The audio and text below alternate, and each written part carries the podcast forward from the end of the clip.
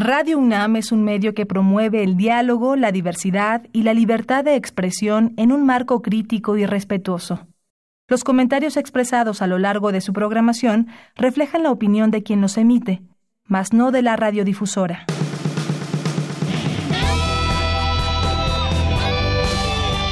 Prisma RU. Relatamos al mundo.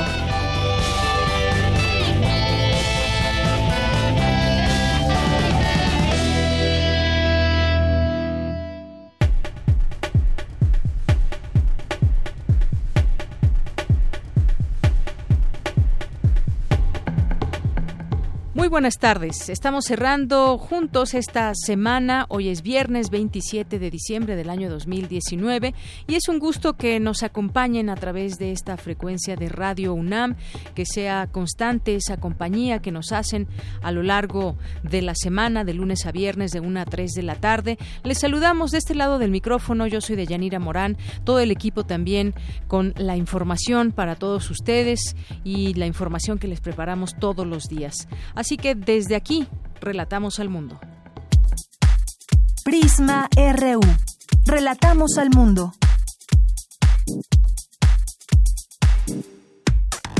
Relatamos al mundo.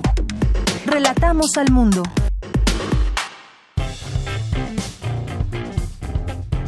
Campus RU.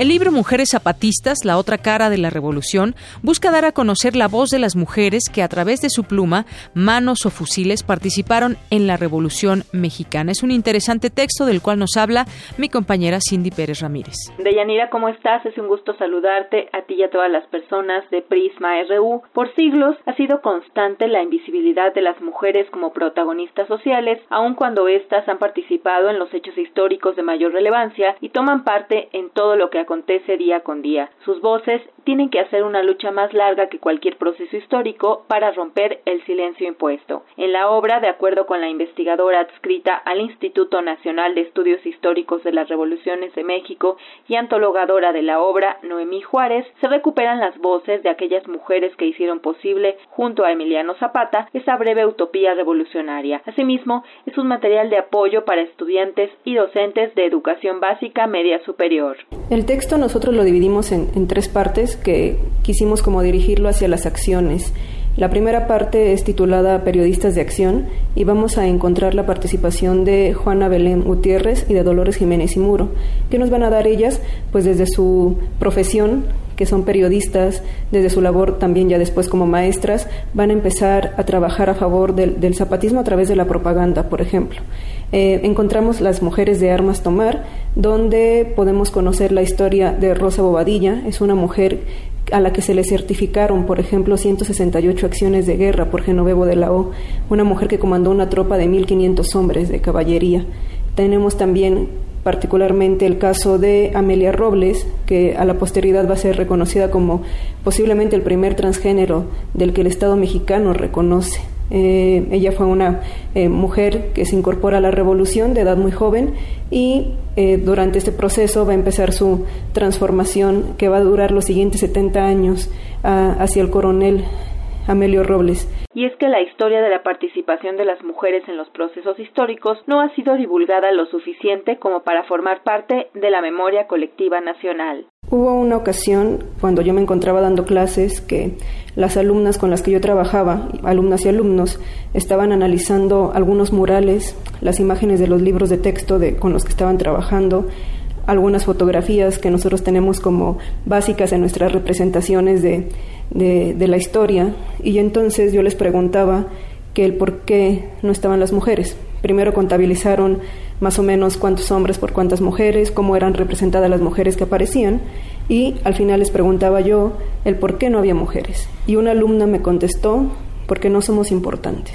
Es una alumna que tiene 14 años, que ella está interiorizada, que como mujer su grupo al que pertenece a lo largo de la historia no ha participado y no ha hecho nada relevante en la conformación de su nación. Yo creo que una de las imágenes más icónicas que hay de la Revolución Mexicana es donde está Emiliano Zapata y Francisco Villa en la silla presidencial en la visita a Ciudad de México y justo detrás de ellos a la mitad hay una mujer y, poco se ve y poco se menciona. Y estamos hablando de Dolores Jiménez y Muro, que la van a encontrar dentro de este libro. Es una mujer de casi 60 años que se incorpora al zapatismo y que desde su trinchera como periodista pues empieza a luchar desde la dictadura contra, contra Díaz. Deyanira, ¿está aquí la información? Buenas tardes. México es uno de los países más expuestos a la desertificación y aridificación de suelos, aseguran expertos del Instituto de Investigaciones en Ecosistemas y Sustentabilidad.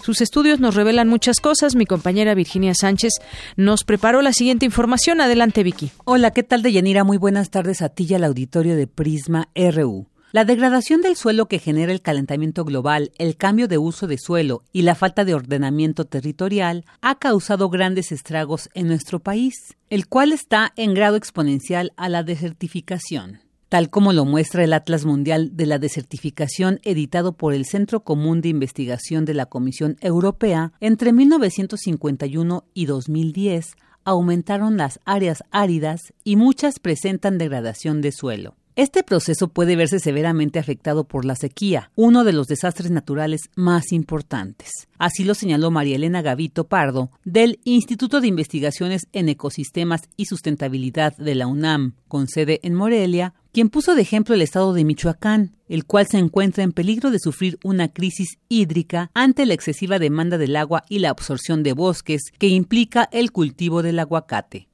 La magnitud es enorme. México es un país que tiene un problema de aridificación por su localización geográfica, su régimen climático. Es uno de los países que están más expuestos a degradación por sequía. Y en Michoacán tenemos un problema severo porque la expansión del cultivo de aguacate es uno de los fenómenos que más están contribuyendo a la desertificación y aridificación del estado, porque es un cultivo altamente rentable, pero este cultivo, su expansión va sobre bosques y además el cultivo de aguacate demanda muchísima agua y estamos caminando a una crisis hídrica rapidísimo en el estado y en toda la zona donde se cultiva el aguacate.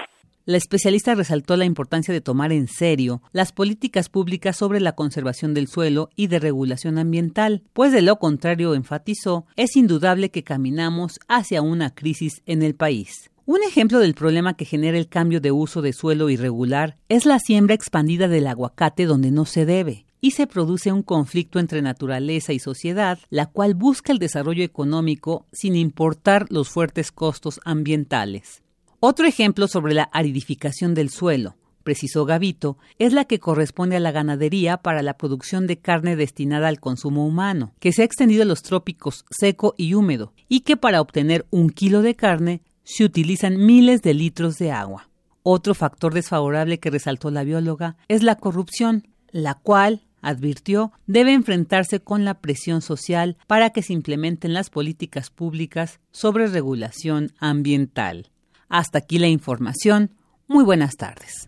Investigadora aborda la diferencia entre el cerebro femenino y el masculino. ¿Cuáles son esas diferencias? Cristina Godínez nos platica. Buenas tardes, Deyanira. De acuerdo con distintas investigaciones, se llegó a la conclusión de que los cerebros femeninos son diferentes de los masculinos. Pero la diferencia no implica un término valorativo en cuanto a quién es mejor o peor, ya que uno de los factores que puede estar interviniendo es la exposición prenatal a cierto tipo de hormonas, señaló la doctora Olga Araceli Rojas Ramos, académica de la Facultad de Psicología de la UNAM. Más que hablar de un cerebro prototípico de hombre o un cerebro prototípico de mujer, estamos hablando de feminización o masculinización de estas redes, pues que hacen posible las rutas de información para responder a esas demandas del medio ambiente. Existe mucha investigación al respecto, sin embargo, esta investigación es relativamente reciente. Me refiero a de unos 20 años para acá. Digo reciente porque hay otros temas que se han estudiado pues con muchas más años de anticipación y con mucha más investigación al respecto.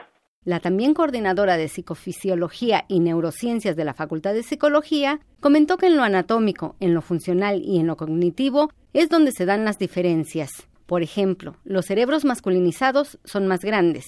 En el área del lenguaje son más asimétricos. Responden mejor a tareas de razonamiento espacial.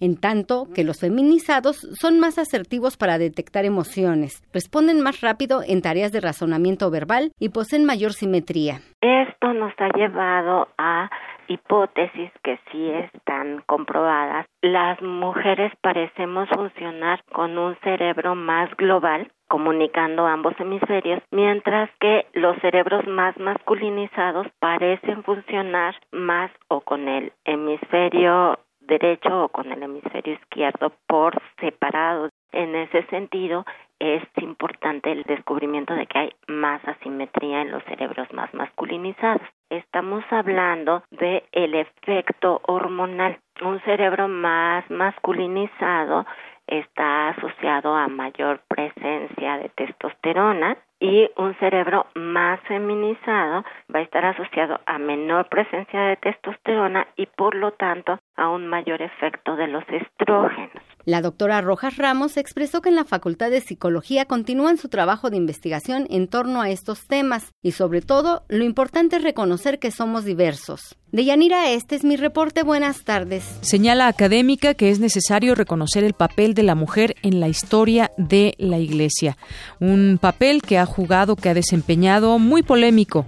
Dulce García nos tiene la siguiente información. Adelante, Dulce. De Yanira, muy buenas tardes a ti al auditorio de Prisma RU. A lo largo de la historia, la mujer ha tenido un papel activo, sin embargo, ha sido invisibilizada. La jerarquía católica es muestra de ello, pues no está contemplado algún cargo específico para la mujer. Así lo María Andrea González, coordinadora académica de la Cátedra de Teología Feminista de la Universidad Iberoamericana, al ofrecer la conferencia La invisibilización de la mujer en la Iglesia Católica, en donde detalló cuáles han sido las aportaciones femeninas en los hechos relevantes del mundo. Y bueno, vemos que esta invisibilización, y lo pongo in y luego guion, visibilización, porque precisamente eh, esta palabra es muy ilustrativa para darnos cuenta que la mujer no es que ha estado invisible, sino que la mujer ha estado ahí. Siempre hemos estado ahí, siempre hemos estado en, la historia, en los textos, en los evangelios, en la Biblia, eh, pero hemos estado invisibilizadas. Entonces, por una parte, somos visibles, porque somos las que llenamos las iglesias, las que atendemos a los curas, las que atendemos en hospitales, en orfanatos, en asilos de ancianos, y por el otro lado, no somos consideradas, no somos gratas para, eh, para emitir nuestra propia voz dentro de la iglesia no tenemos ningún cargo en la jerarquía eh, eclesial. Destacó que no obstante lo anterior, en la actualidad la mujer ya comienza a recobrar su lugar en la historia y puso como ejemplo el hecho de que en el Concilio Vaticano II las mujeres ya estuvieran presentes. Pero hasta la tercera sesión del concilio en 1964, a primera, en primera eh, lectura, dices, Ay, qué suerte que estaba el cardenal, el cardenal por ahí, para que permitiera a las mujeres, aunque fuera en forma simbólica, ser auditoras. Pero claro que eh, esto analizado con lupa es muy doloroso, ¿no? Porque fuimos, estuvimos ahí, estuvieron muchas mujeres ahí, o algunas, no muchas, y fueron nada más en forma simbólica. De Yanira Auditorio de Prisma RU, la académica finalmente añadió que la mujer adquiere cada día mayor relevancia en la historia de la Iglesia, de ahí que ya no tolere que se le trate como una cosa inanimada o un mero instrumento, sino que exige que se le reconozcan sus derechos y obligaciones propios de un ser humano. Hasta aquí el reporte. Muy buenas tardes. Prisma RU. Relatamos al mundo. Porque tu opinión es importante, síguenos en nuestras redes sociales, en Facebook como Prisma RU y en Twitter como arroba PrismaRU.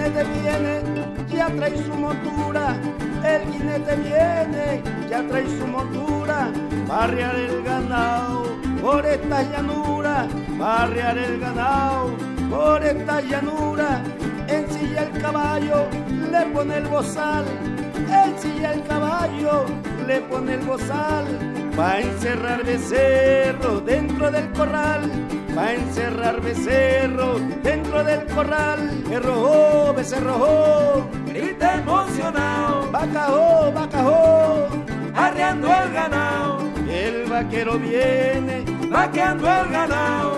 El vaquero viene, vaqueando el ganado. Y yo, no yo, le grita la red, bacajó, bacajó, arreando el ganado. El vaquero viene, arreando el ganado. El vaquero viene, arreando el ganado. En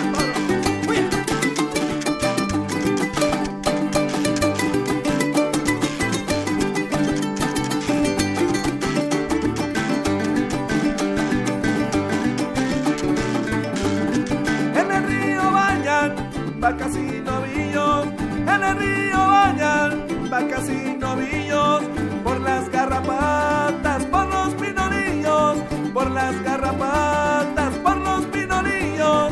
Los becerros crecen, más quieren mamar, los becerros crecen, más quieren mamar. Aparten las vacas para destetar, aparten las vacas para destetar. Errojó, becerrojó, emocionado, bacajó, bacajó, arreando el ganado. El vaquero viene, vaqueando el ganado. El vaquero viene, vaqueando el ganado. Y yo, no yo, le grita la red, bacajó, bacajó, arreando el ganado. El vaquero viene, arreando el ganado. El vaquero viene, arreando el ganado.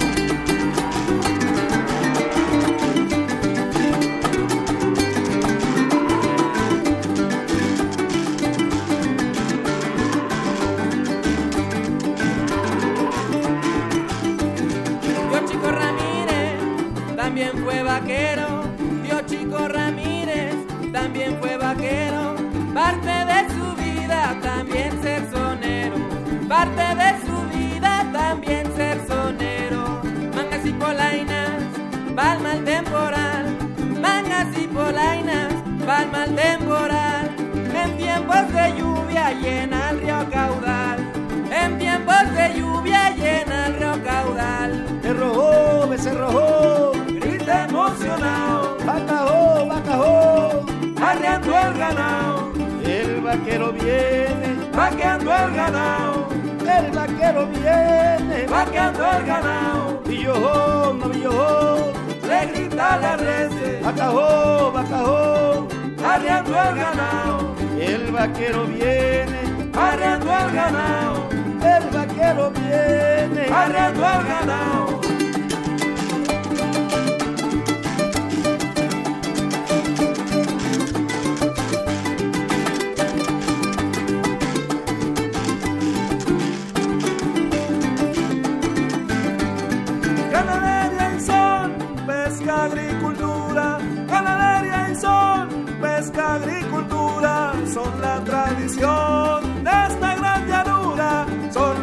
La tradición de esta gran llanura. Vaqueros del llano, ya nos despedimos.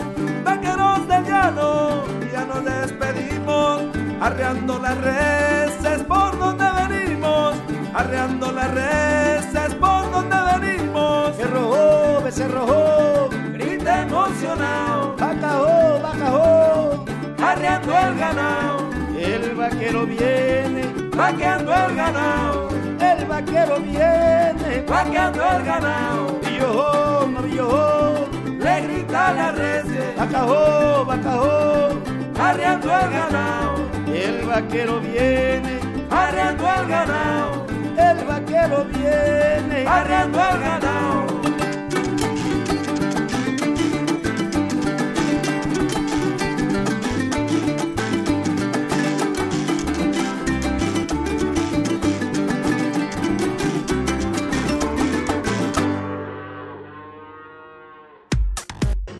Prisma RU. Relatamos al mundo. Tu opinión es muy importante. Escríbenos al correo electrónico prisma.radiounam@gmail.com. y tengo en la línea a Ruperto Long, que es escritor y, y, político uruguayo, es licenciado por Harvard y experto en management y socioeconomía. En 2013 fue condecorado con la Orden de las Artes y las Letras de la República Francesa en el grado de caballero y está con nosotros vía telefónica. ¿Qué tal, Ruperto? Muy buenas tardes, bienvenido. Eh, un gusto, de Yanira, un placer de estar en contacto. Eh, pues Ruperto, vamos a platicar de esta novela tuya, de este libro, La niña que miraba los trenes partir, que es una eh, novela que, hay que decirlo, está inspirada en hechos reales y además de producto de una investigación muy amplia, muy profunda por parte tuya eh, sobre una época en la que hubo xenofobia, persecuciones, guerras, migraciones. Cuéntanos un poco sobre este libro, esta que, novela que nos presentas. Eh, bueno, es eh, una historia que un día descubrí, a veces casi por azar, eso que se dice que la historia nos encuentra a uno, ¿no? ¿Verdad? Es decir, hablando casualmente con una persona, se me ocurre preguntarle por por esa época dónde había transcurrido, una persona que yo conocía de muchos años, y bueno, me empieza, me da algunas pistas, ¿no? Sobre esa época que en la que ella era una niña belga de ocho años y que estaba eh, en la Bélgica que es ocupada por el nazismo.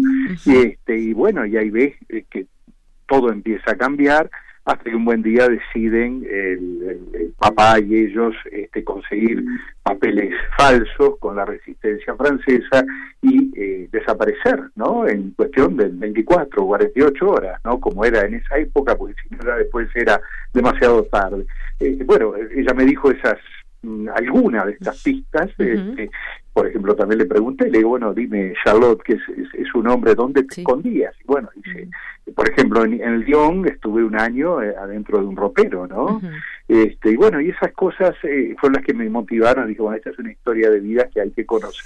Pero ella no quería contarla, como es muy común en los sobrevivientes, ¿no? Que, que, ah, entienden que, que, su historia no merece ser eh, contada, que, que tal vez lo único que merece ser recordado son eh, las personas que, que, fallecieron, que fueron eh, muertas en los campos y todo eso. Pero bueno, al final, después de un buen tiempo, decidió abrirse e iniciamos un viaje, ¿no? En el recuerdo, este, en la búsqueda de, de, de, de, de, otras historias también, de otras personas de la misma época y de documentos, y visitando los, los lugares, los lugares que ella nunca quiso, por supuesto, volver a esos lugares. Entonces fuimos redescubriendo esa historia, que por supuesto está acá relatada como una novela, ¿no verdad? Para darle, eh, poderle dar toda la, digamos, los otros componentes que la misma eh, tiene de, una época muy compleja y que, como eh, tú bien decías, este, se vio mucho de lo peor del ser humano, ¿no verdad? Es decir, salir a luz pero también, ¿eh? y yo creo que esta historia, este libro en particular, lo rescata también mucho de lo mejor ¿eh? del ser humano, ¿no? De, gente capaz de cosas maravillosas por, por un semejante, por supuesto que por un ser querido, pero a veces también por un ser desconocido, ¿no? Claro. Y bueno, eh, de eso trata Así es, y como bien decías, Charlotte, esa niña belga que, que va platicando esta, esta historia, una gran historia, como tú dices, y, creo que esta experiencia que, que introduces es muy importante que, que, la menciones, cómo nació la idea de esta, de este libro, y sí, hablar desde, desde los sobrevivientes también, pues debe ser una situación bastante difícil, justamente desde dónde se cuenta esta novela, porque también, entre otros personajes, ya mencionabas a Charlotte, está Alter, su tío, por ejemplo, que también, pues es un, eh, personaje que, que padeció eh, una situación muy fuerte, trabajaba en uno de los guetos donde, donde Hitler ordena confinar a los judíos. Cuéntame también un poco desde dónde se, se cuenta esta novela. Eh, aquí se cuenta en, varias voces, unas cuantas voces, o sea, no, no es el, el narrador que está contando su historia, sino que son en gran medida los personajes que están contando su historia, la propia Charlotte y otros, este y allí está este tío de ella que era en realidad un muchacho joven de veintipocos años que estaba en Lieja con ellos estudiando ingeniería pero que eh, toma eh, una decisión totalmente distinta a la que toma Charlotte y su familia. Dice no yo vuelvo a donde están mis padres que era Polonia y voy a defenderlos y voy a ayudarlos bueno y en realidad va a meterse a, a la boca del lobo un pequeño pueblo Konski que poco tiempo después ya se establece un gueto y en el gueto empieza a haber toda una, eh, en fin, toda una, situación eh, terrible que él trata de enfrentar a su vez a su manera, eh, bueno, y suceden por supuesto una serie de cosas, pero luego también en la historia entran en escena otros personajes, este, si bien siempre la historia de Charlotte es un poco la, la, central, ¿no? la, niña que miraba los trenes partir, pero aparecen otros.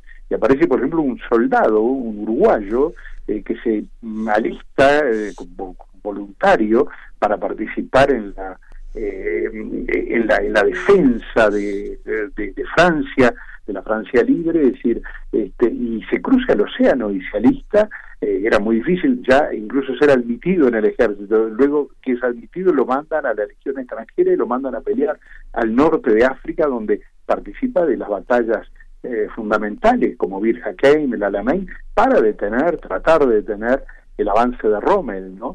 Entonces ahí tú tienes un muchacho de, de, también de veintipocos años del interior del país que eh, en el peor momento decide no, yo voy a estar del lado de la libertad. En una época que en América Latina también había mucha gente en favor de, del nazismo y en favor de, Hitler, que era lo, lo, ascendente en aquel momento, era lo que, lo que iba eh, imponiéndose y había que tener mucho idealismo y mucho coraje y hubo muchos jóvenes que lo hicieron ¿eh? y hubo yo he encontrado y estoy en diálogo por ejemplo con un hombre que hoy tiene noventa y pico de años mexicano que también hizo lo mismo y hubo gente de Guatemala y hubo gente de Argentina cruzaron el océano a, a defender sus ideales en el peor momento, ¿no? Eso son historias también verídicas y que en mi caso en particular la historia esta se me termina de alguna forma entrecruzando con la historia de Charlotte, pero no quiero revelar mucho más.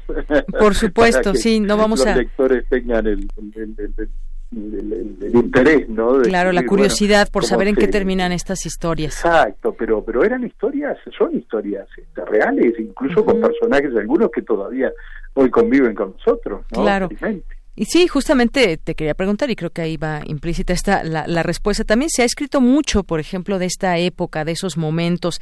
¿Cómo es que logras dar ese paso para que no sea una, una historia más? Y justamente es construyendo estas historias eh, reales que nos permiten adentrarnos y que nos permiten eh, hacernos nuestras propias eh, preguntas. ¿Qué sucedía con tal personaje? ¿Cómo se involucró? Lo que mencionabas de, de Charlotte, por ejemplo, esta pequeña que cómo se escondía, cómo lo vivió también, cómo desde, desde su mirada podemos entender o, evocar también esos momentos desde esas eh, perspectivas. Por eso preguntaba desde dónde cuentas esta novela, pero me parece que estas historias reales que, que, nos estás contando, que nos estás diciendo, en las cuales se basa la novela, pues tiene mucho justamente, eso le da una gran fuerza a la novela.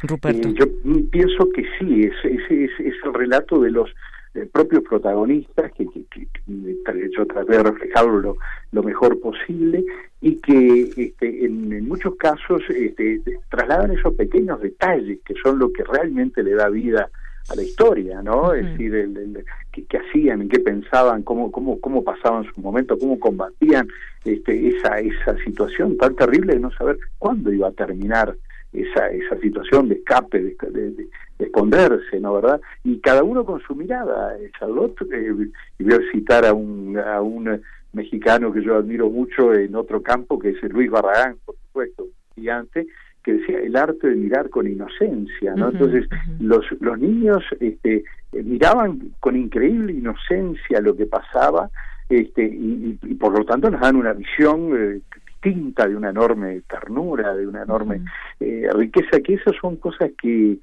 que, que, muy distinto que uno diga, no, yo voy a crear una novela bélica o algo, no, no, acá los héroes son las personas comunes y corrientes. ¿Qué habría hecho yo si me hubiera tocado estar ahí? ¿Qué habrías hecho tú? ¿Qué habría hecho eh, nuestro hermanito eh, o nuestros papás? bueno, esa es un poco lo que trata de reflejar esta historia. Es verdad que aparecen aquí y allá algunos de los grandes personajes de la historia, llamémosle así, pero que en la nuestra son personajes secundarios, ¿no? Por allí aparece Hitler o aparece Churchill, pero en realidad porque aparecen, eh, eh, se cruzan con la historia de nuestros personajes, ¿no? Hoy tú me preguntabas por Alter, este Alter vuelve, vuelve Alter, el tío. El tío, ahí está, para, para los oyentes, el tío que vuelve a Polonia, a un pequeño pueblo en Konski, y a los tres, cuatro días de estar en ese pueblo aparece una caravana motorizada en la cual entra Hitler, ¿no? Eso es, exactamente cierto, de los pocos lugares que tuvo Hitler, tuvo en este pueblito donde él fue eh, a retornar, donde retorna, ¿no? cosas increíbles, pero reitero, los personajes importantes nuestros son los seres este, eh, comunes y corrientes enfrentados a esos a esas situaciones, esos dilemas, este, y bueno, la fuerza que tienen, ¿eh? la fuerza que tienen del, amor, ¿no? de, la, de la ternura, en fin, eh, esos son nuestros grandes personajes. Claro que sí. La niña que miraba los trenes partir y que es, eh, pues, más allá de, de, la barbarie que implican todos estos hechos situándonos en aquella época, pues también encontramos esas historias de amor, esa defensa de la vida, de la libertad, eh, del prójimo, de la tierra natal, porque estamos hablando de historias también donde se ven forzadamente a migrar a otro lugar donde desconocen qué va a suceder, no es algo que esté eh, planeado en sus vidas y esto le da pues también ese eh, cariz de una aventura eh, que van a pasar que puede ser eh, todo negativo, pero también en ellos se entrelaza pues la vida de los seres humanos que son ellos que, que estaban huyendo de toda esta barbarie. Sí, ya sabemos, digamos, que esa época fue tal vez una de las más trágicas y oscuras de la historia de la humanidad. Eso ya lo sabemos y lo hemos visto mucho en, cine, en películas, en libros también. Yo voy un poco por otro lado, voy más por el lado de la de la luz, ¿no? Voy porque estas personas a los que lograron sobrevivir y los que no lograron sobrevivir pusieron una fuerza, un amor a la vida, un, una, una ayuda a, a, un semejante que, que, que, a veces era, por supuesto, un, ser muy cercano, pero otras veces era ayudar a otro que estaba en la misma situación y que ni, ni conocían. Entonces, eh, a, esa, a esa maldad terrible que fue el nazismo y que, que, no es que se dio en muchas naciones, no hay que endillárselo a una sola nación, nazis hubo en muchos lados, a esa maldad se opone a una fuerza del amor, de la, de la lucha por la vida, por la libertad, extraordinaria en seres comunes y corrientes. Entonces, eso para mí es, hay que rescatarlo y vale tanto o más que lo otro, porque al final de la historia eso fue lo que terminó triunfando, ¿eh? eso fue lo que terminó triunfando a través de los que sobrevivieron y de los que no sobrevivieron. Entonces, muy importante recordar esas historias y, no dejarlas perder a veces en la truculencia de las cosas más terribles y más macabras, que a veces son las que atraen más eh, la atención. Yo, creo que no, este, que esto otro es mm, más importante aún, ¿no? ¿verdad? Y es lo que procuré por mi lado rescatar más. Eh, claro que sí. Y, se logra bastante bien. Pues eh, queremos recomendar tu libro, por supuesto, La niña que miraba los trenes partir, editorial Aguilar, que la encuentra pues prácticamente en cualquier librería aquí en, en México. Se las recomendamos. Ruperto Long, muchas gracias por estar con nosotros aquí en Prisma RU de Radio UNAM. Bueno, muchísimas gracias. Un placer estar en esta, esta radio, bueno, esta extraordinaria universidad, por otra parte, ¿no? Así que un gran abrazo de Yanira y un gusto. Igualmente, Ruperto, un abrazo para ti. Hasta luego. Hasta pronto. Hasta pronto. Ruperto Long, escritor y político uruguayo y que nos trae hoy esta novela La niña que miraba los trenes partir. Ya escucharon ustedes cómo él mismo describe lo que podemos encontrar entre sus páginas. Continuamos. Tu opinión es muy importante. Escríbenos al correo electrónico prisma.radiounam@gmail.com. Relatamos al mundo. Relatamos al mundo. Me da mucho gusto recibir aquí en vía telefónica, aquí en el programa de Prisma RU de Radio UNAM, al doctor Roberto Vázquez Campuzano de la Facultad de Medicina de la UNAM. Doctor, bienvenido, muy buenas tardes. Muchas gracias, buenos días. Muy buenas tardes. Bueno, pues en México, sí, en México, 70 de cada 100 personas han sido contagiadas con hepatitis alguna vez en su vida, lo que significa que esta enfermedad es de alta prevalencia y a nivel mundial existen millones de infectados. Para ser precisos, 350 millones. El 70% no sabe que porta el virus. Sin embargo, pues, eh, ¿qué nos puede decir de esta enfermedad? Sabemos que hay una vacuna, está en la cartilla. Sin embargo, pues bueno, tenemos todos estos eh, casos. ¿A qué se debe y cómo, cómo podemos ver este, este, esta enfermedad? Mire, muy, muy bien. Le comento que el 70% de las personas en nuestro país han tenido contacto con un solo tipo de virus que produce hepatitis, que es el virus tipo A. Existen por lo menos 20 virus diferentes que pueden causar hepatitis y la prevalencia varía dependiendo del tipo de virus. Este virus de, eh, de hepatitis A produce enfermedad porque se transmite por vía orofecal es decir, contaminación de agua o alimentos con materia fecal y por eso la prevalencia es tan alta. Y para este virus, afortunadamente existe una vacuna que se puede utilizar y que previene la, la infección y no hay mayor, mayor problema. La prevalencia para otras hepatitis, podemos hablar de hepatitis B, es más baja, estamos hablando de alrededor del 5%, y la hepatitis C tiene una prevalencia de alrededor del 3%. Entonces, realmente la mayoría de los casos están asociados a hepatitis A.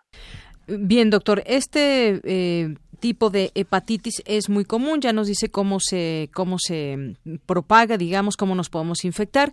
Ahora, con respecto al tratamiento también, tanto de la A, B o C, se va complicando, tengo entendido, con respecto a cada tipo de, enfermedad de hepatitis. Eh, ¿Todas eh, requieren un tratamiento? ¿Se cura completamente? Platíquenos de esto. Sí, cómo no. Le, le comento, mire, el virus de hepatitis A es un virus que no deja secuelas. La persona se infecta y se recupera completamente, no representa mayor riesgo. Sin embargo, conforme aumenta la edad, la sintomatología es más severa. Y en el caso de este virus de hepatitis A puede llegar a presentarse hepatitis fulminante, en la cual la persona puede llegar a fallecer. Ese es uno de los problemas más importantes. No existe tratamiento para hepatitis A. El tratamiento básicamente es sintomático y hay que esperar a que se resuelva la infección. En el caso de hepatitis B y C tenemos dos posibilidades. La primera posibilidad es que el paciente se recupere, resuelva la infección y no evolucione a nada más posteriormente. Si la infección se convierte en una infección crónica, en ambos casos podemos nosotros llegar a tener sintomatología durante toda nuestra vida y llegar a desarrollar complicaciones como por ejemplo cirrosis o cáncer inclusive. El tratamiento para hepatitis B tiene una eficacia de alrededor del 70%, interferón con ribavirina normalmente es lo que se usa, y en el caso de hepatitis C tenemos actualmente un medicamento que erradica el virus de nuestro organismo, entonces se promete cura total con este medicamento. Y eh, estos dos últimos virus, ¿cómo se contagian? Ya nos decía que el A, eh, ¿cómo se contagia? Pero el B y el C, ¿cómo se contagian, doctor? Muy bien, le comento. Los virus B y C se pueden eh, contagiar por diferentes vías. Puede ser por vía sexual, que no es tan eficiente en el caso de hepatitis C, puede ser por vía sanguínea, sangre contaminada o sus derivados. En esta vía entra también la vía transfusional y tenemos también la transmisión de una mamá eh, infectada a su bebé. Entonces tenemos esos tres mecanismos de transmisión. Así es. Y bueno, pues es una enfermedad, sabemos también que ataca al hígado. Una persona, nos decía, el, A eh, puede tener una recuperación completa. En el caso de la hepatitis B y la C, ¿queda alguna secuela al eh, hígado? ¿En el hígado? Sí, mire, le comentaba yo. En el caso de la hepatitis B crónica, el paciente puede llegar a desarrollar cirrosis, que es como que probablemente la complicación más, más severa. En el caso de hepatitis C, el 85% de las personas que se infectan con este virus se vuelven portadores crónicos. Y para ellos el riesgo es mayor tanto de desarrollar cirrosis como desarrollar carcinoma hepatocelular. Así es. Y bueno, entonces, eh, pues utilizar o hacer eh, también un trabajo de prevención, eso eh, pues ayudará a evitar contraer esta enfermedad y pues cuidar nuestra alimentación, la limpieza, por ejemplo, sobre todo en el caso de hepatitis A. Sí, claro, lo más importante eh, para prevenir la infección es conocer cómo se transmiten los, los, los virus y en el caso de hepatitis A, tener mucho cuidado con los alimentos, tratar de lavarnos las manos lo más frecuentemente posible, todas las medidas de, limpieza son las más, las más importantes. En el caso de hepatitis B y C, como la transmisión involucra sangre, sus derivados, implica también las relaciones sexuales, entonces, bueno, los métodos barrera, también evitar el contacto con personas que se dedican al sexo comercial, aunque bueno, ellos se cuidan mucho y no es como que la principal vía de, transmisión, y básicamente estar informados, estar informados sobre la, la transmisión. Eh, otra cosa, doctor, en cuanto a la vacunación, en la cartilla hoy en día se tiene prevista esta vacuna contra la hepatitis B, me parece. Sin embargo, hay también esa posibilidad de que actualmente, si no tenemos esa vacuna, quizás no las podamos poner y si hay también para el tipo C y para todos los tipos de hepatitis. Sí, mire, le comento, con respecto a la vacuna, tenemos una vacuna muy eficaz para el virus de hepatitis B la vacuna para hepatitis A se utiliza, no está incluida en la cartilla nacional de vacunación, pero se puede conseguir sin ningún problema a nivel particular pero para el resto de los virus no existe vacuna, no hay manera de prevenir la, la, infección. Entonces, la única forma es estar informado de los mecanismos de transmisión. Así es. Y bueno, pues actualmente yo decía en la vacu en la cartilla de vacunación está esta eh, vacuna que se incluye, que es la para la hepatitis B. ¿Siempre ha estado dentro de la cartilla? No, la vacuna no es una vacuna que haya estado todo el tiempo disponible en la cartilla nacional de vacunación, pero sí ya tiene bastante tiempo incluida como parte de una vacuna pentavalente. Bueno, quizás eh, a partir de desde hace cuántos años, no sé si usted recuerda este dato que ya ya se eh, se pone la vacuna eh, para hepatitis B. La vacuna de hepatitis B se está usando por ahí de la década de los noventas y se incluye en la cartilla probablemente a finales de esa década. Entonces, quienes eh, nacieron antes de los años 90, en la, en la, década de los 60, 70, 80, ¿tendría que buscar actualmente vacunarse contra la hepatitis B? Se recomienda la vacunación contra hepatitis B básicamente a personal que tiene factores de riesgo, gente que trabajamos en el sector salud, somos los que tenemos mayor riesgo de adquirir hepatitis B. A la población en general no se recomienda ya el uso de la vacuna y se aplica en niños básicamente porque todos los niños que se infectan con este virus durante los primeros cinco años de edad se convierten en portadores crónicos y el 90% tienen riesgo de desarrollar cirrosis o cáncer. Entonces, básicamente por eso se recomienda la aplicación a los a los niños. Muy bien, ya después pasada, digamos, esa etapa de la vida, pues ya eh, pues no es tan recomendable como usted dice, sino más bien a las personas que trabajan como usted en situaciones donde pues deberían mejor ponerse la vacuna.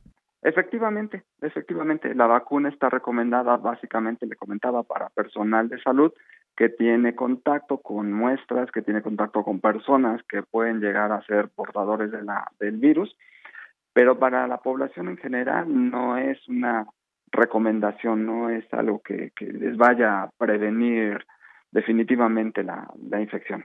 Muy bien, doctor, pues yo le agradezco mucho. No sé si quiere agregar algo más, alguna pregunta que se me haya escapado hacerle y que sea importante para el público. Pues bueno, solamente comentarles que los virus A, B y C no son los únicos, existen otros tipos le comentaba yo eh, al inicio de la entrevista que son alrededor de 20 virus hepatotrópicos, más otros más que pueden llegar a causar hepatitis como consecuencia de su diseminación hematógena. Entonces sí es bien importante que nosotros seamos conscientes de que esto puede suceder y los síntomas de hepatitis se pueden llegar a presentar por cualquiera de estos. Y recomendarles a, a las personas que nos escuchan que si han tenido hepatitis alguna vez en su vida y no supieron qué tipo de hepatitis fue, acudan a un laboratorio para que le hagan su perfil, para que busquen anticuerpos y podamos nosotros determinar si se han convertido en portadores crónicos o no. Muy bien, pues queda hecha esa recomendación entonces. Doctor, pues ha sido un gusto platicar con usted y que nos platique, que nos ilustre sobre este tema de los tipos de hepatitis. Muchas gracias. El gusto ha sido mío, muy amable por la entrevista. Que tengan buena tarde. Gracias, gracias al doctor Roberto Vázquez Campuzano, doctor de la Facultad de Medicina de la UNAM. Continuamos. Prisma RU. Relatamos al mundo.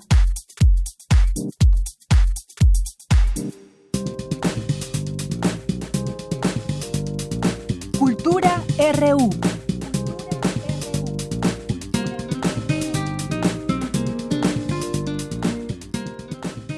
Tardes amigos de Prisma RU. Seguimos, seguimos con la información y las recomendaciones teatrales. Durante toda esta semana hemos llevado hasta sus oídos varias recomendaciones para aquellos que están de vacaciones o para los que no tienen algo planeado. Aquí les damos opciones. Esta tarde nos acompaña en la línea Cristian Diez. Él es actor y director de la obra Mind. Cristian, bienvenido a este espacio y buenas tardes. Oye, platícanos, material inédito no degradable Mind Platícanos de qué va este proyecto.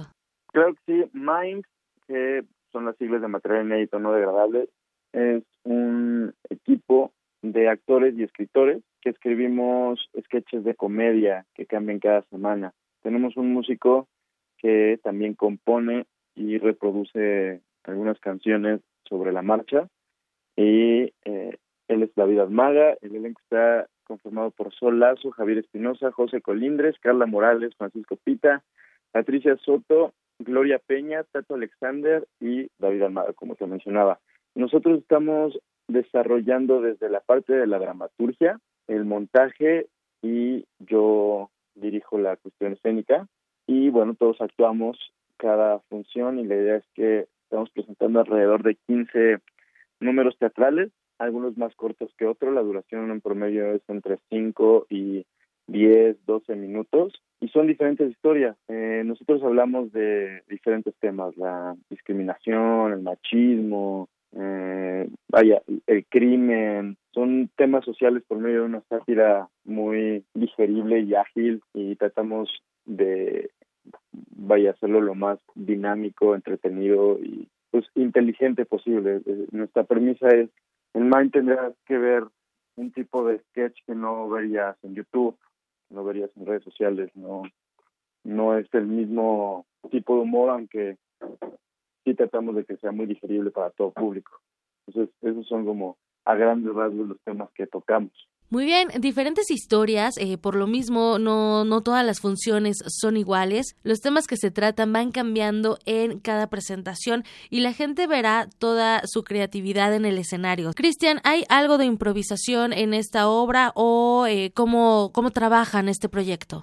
Qué bueno que me lo digas, Sam, porque no, ninguna función es igual y no es impro, porque si escribimos todo, todo está ensayado, todo está desarrollado en un guion, que es el que vamos escribiendo en conjunto eh, cada semana. Entonces no hay nada de improvisación en la función más que por algunas cuestiones técnicas puedan ocurrir y por la respuesta del público ahí sí utilizamos herramientas de impro. Nosotros tenemos un entrenamiento de improvisación previo. Eh, yo he hecho improvisación, Carla Morales, que también es una gran improvisadora, eh, Gloria Peña, que además tiene un equipo de escritores. Ellas se llevan como la parte del entrenamiento de intro, pero no hay improvisación en escena, todo está escrito. Y sí, cada función es distinta, entonces la gente que nos visitó en, el estreno y que regresó a la segunda función vio algo completamente nuevo de principio a fin. O sea que puedes ir y regresar cuantas veces quieras. Cristian, se están presentando en la teatrería. Platícanos de este lugar, un espacio pequeño, eh, un lugar donde puedes tener un diálogo constante con el público. Hay una cercanía que hace que uno viva el teatro de diferente forma. Eh, cuéntanos cómo los ha recibido este espacio, qué es lo que la gente va a disfrutar con ustedes. Sí, aquí eh, estaremos hasta el 19 de febrero, los miércoles a las ocho y media de la noche, es Tabasco 152 en la colonia Roma Norte. Y sí, hay mucha... Eh, la teatrería tiene una vitrina enfrente, una suerte de marquesina en donde están presentando las diferentes obras de teatro en pantallas digitales. Nosotros lo que hacemos es que desde ahí ya estamos abordando la escena. Entonces el público que va llegando una media hora antes de la función ya está viendo a los actores con un tipo de performance ahí en la vitrina, ya como un poco haciendo uso de, del espacio escénico. Y, y hay mucha interacción con el público. De hecho, esta última función que fue la de ayer, se la dedicamos al segundazo teatral con todo este asunto de la superstición de que la segunda función siempre es la peor de la temporada. Entonces toda la obra fue dedicada a esa, a esa idea. El público, de hecho, en un momento de la función eh, fue partícipe de un aparente blackout. Dentro del montaje de esta semana, nosotros teníamos una suerte de que se iba a la luz porque era nuestra mala suerte. Y entonces nosotros hacíamos cómplices al público y les pedíamos que por favor tuvieran paciencia, que íbamos a resolver las cuestiones técnicas, pero todo eso estaba en el guion. Entonces, sí hay mucha interacción con el público, hay veces que bajamos con ellos, estamos sentados entre ellos, hay, hay mucho esta, este rompimiento de la cuarta pared, pero también, dependiendo de la función, verán una, un estilo distinto, eh, una relación diferente con el público, de pronto hay un narrador en la función, de pronto hay personajes que tienen este juego de ser actores que están hablando con ellos directamente o que salen del público y se vuelven personajes. Tratamos de sí tener un vínculo cercano con el público y hacerlo llamativo para ellos. Vaya, las sorpresas están a la orden del día en cada función. Cristian, invitamos a nuestro auditorio a que conozcan esta obra. Mine, eh, quedan pocas funciones. También pueden acercarse a sus redes sociales eh, para mayor información. Sí, por favor, les vamos a manejar algunos descuentos si es que nos escriben a nuestras redes sociales o a nuestro correo electrónico que es mindteatro.gmail.com, M-I-N-D, teatro, arroba gmail.com. Y también nos pueden seguir en redes sociales, en Instagram y en Facebook estamos como Mind Teatro. Eh, lo que queremos también es hacer un vínculo con el público y que ellos nos manden algunas anécdotas, algunas experiencias que hayan tenido en su vida que les parezcan pues, dignas de compartir y nosotros las convertimos en sketches les daremos promociones especiales a las personas que manden su historia y que también sean seleccionadas como parte de nuestra inspiración en estas juntas creativas y les daríamos cortesías y descuentos. Qué interesante, Cristian, esto que nos comentas y me parece maravilloso y no nos resta más que agradecer que hayas tomado la llamada, eh, agradecerte la charla y por supuesto desearte que tengan mucho éxito, que no se acabe la creatividad, que por supuesto siempre haya espacios para seguir compartiendo el arte, para seguir haciendo teatro. Muchísimas gracias, Te esperamos allá pronto y por favor mándanos también tu anécdota. ok, ahí tengo unas muy interesantes, eh, sobre todo más que interesantes, graciosas. Así que bueno, también a la gente que nos escucha, si quieren participar, si tienen una historia que contar, pues eh, comuníquense con todo el equipo de Mind para que también pues su historia sea llevada al teatro. Cristian Díaz, director y actor, gracias por acompañarnos esta tarde. Gracias, hasta luego. Hasta luego. Bueno, amigos de Prisma RU, aquí eh, finalizamos esta primera hora. Todavía nos queda más información, tenemos muchísimo que compartir con ustedes durante la siguiente hora. Les deseo que tengan una excelente tarde. Prisma RU. Relatamos al mundo.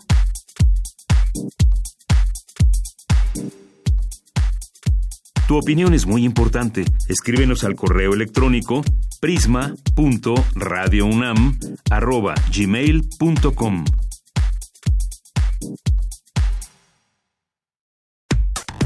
Relatamos al mundo.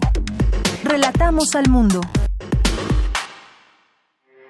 Porque tu opinión es importante, síguenos en nuestras redes sociales, en Facebook como Prisma RU y en Twitter como arroba PrismaRU.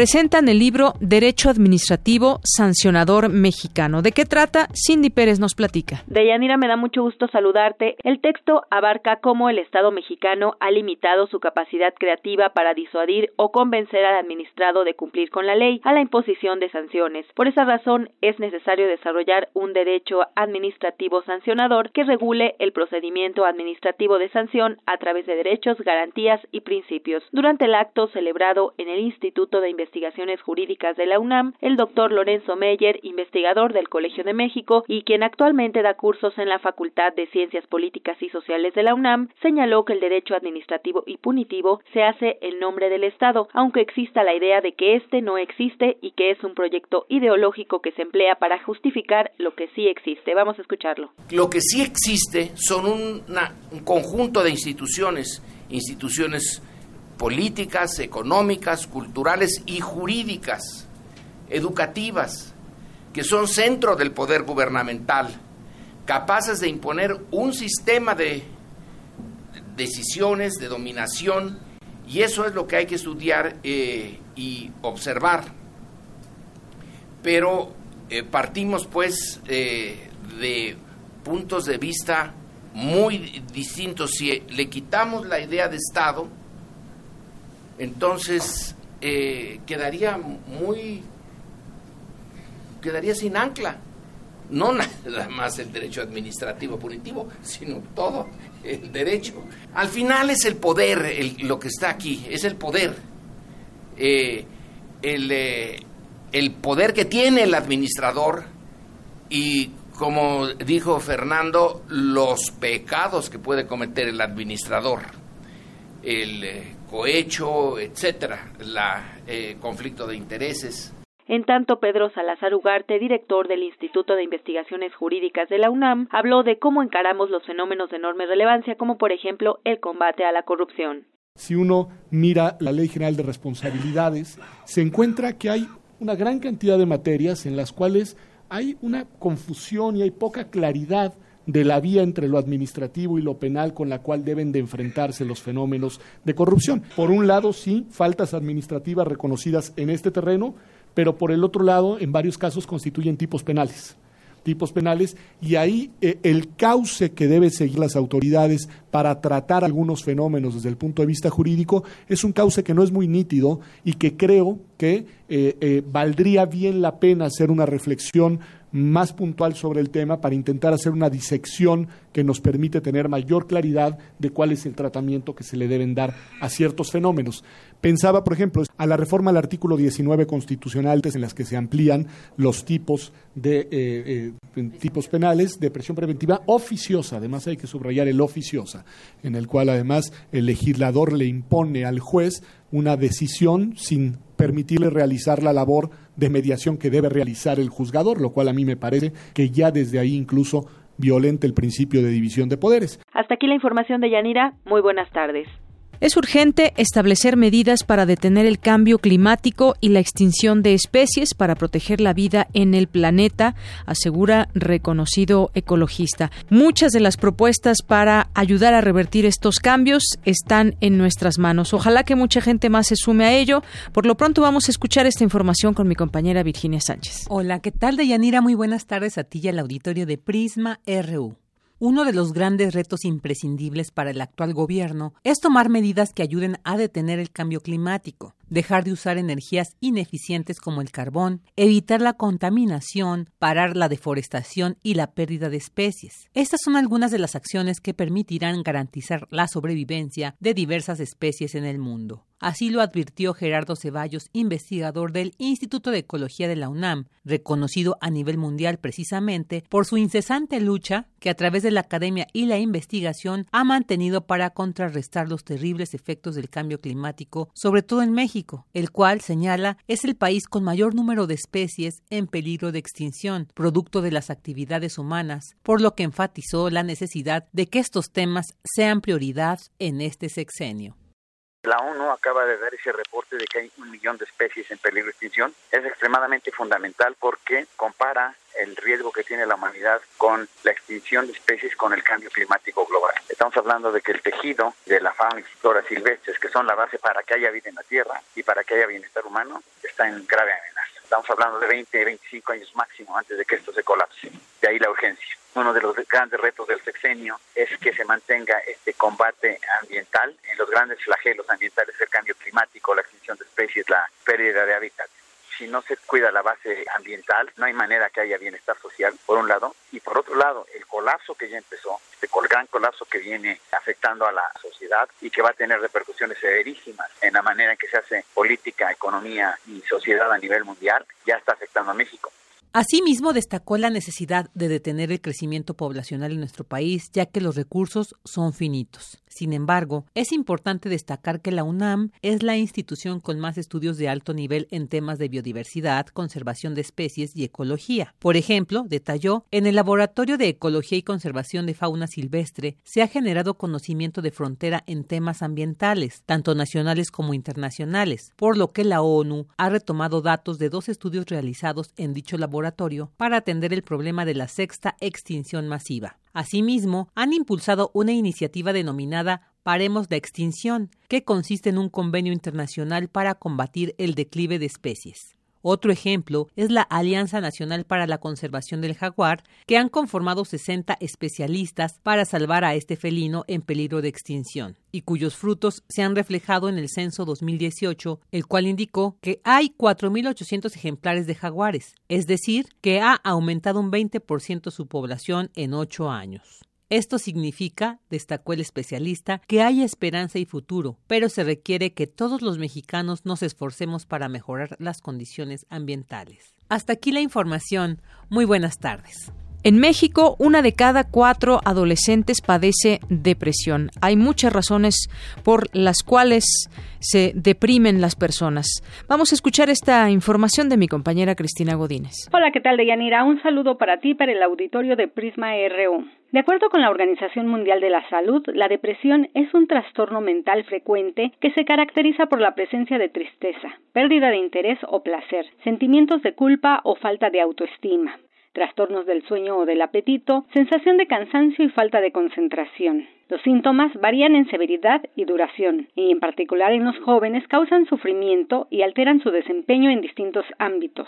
A nivel global, el 5% de las mujeres lo padece, así como el 3.6% de los hombres. Esta situación ha llevado a los expertos a investigar las causas y factores relacionados con este padecimiento, que ocupa el primer lugar entre los trastornos incapacitantes en la población adolescente a nivel mundial, expresó Silvia Morales Chainé, coordinadora de los Centros de Formación y Servicios Psicológicos de la Facultad de Psicología de la UNAM. Particularmente en México, una de cada cuatro adolescentes se encuentra en riesgo y alguna vez en su vida va a padecer o ha padecido trastornos de corte psicológico por consumo de sustancias o neurológicos, entre los que como observan se encuentra la depresión. Solo uno de cada cinco adolescentes que ya está presentando riesgos de este padecimiento como los demás recibe tratamiento. Y además el tiempo que tarda para llegar a tratamiento oscila entre los 4 y 20 años. El promedio, de acuerdo a datos del Instituto Nacional de Psiquiatría, es de 11 años para llegar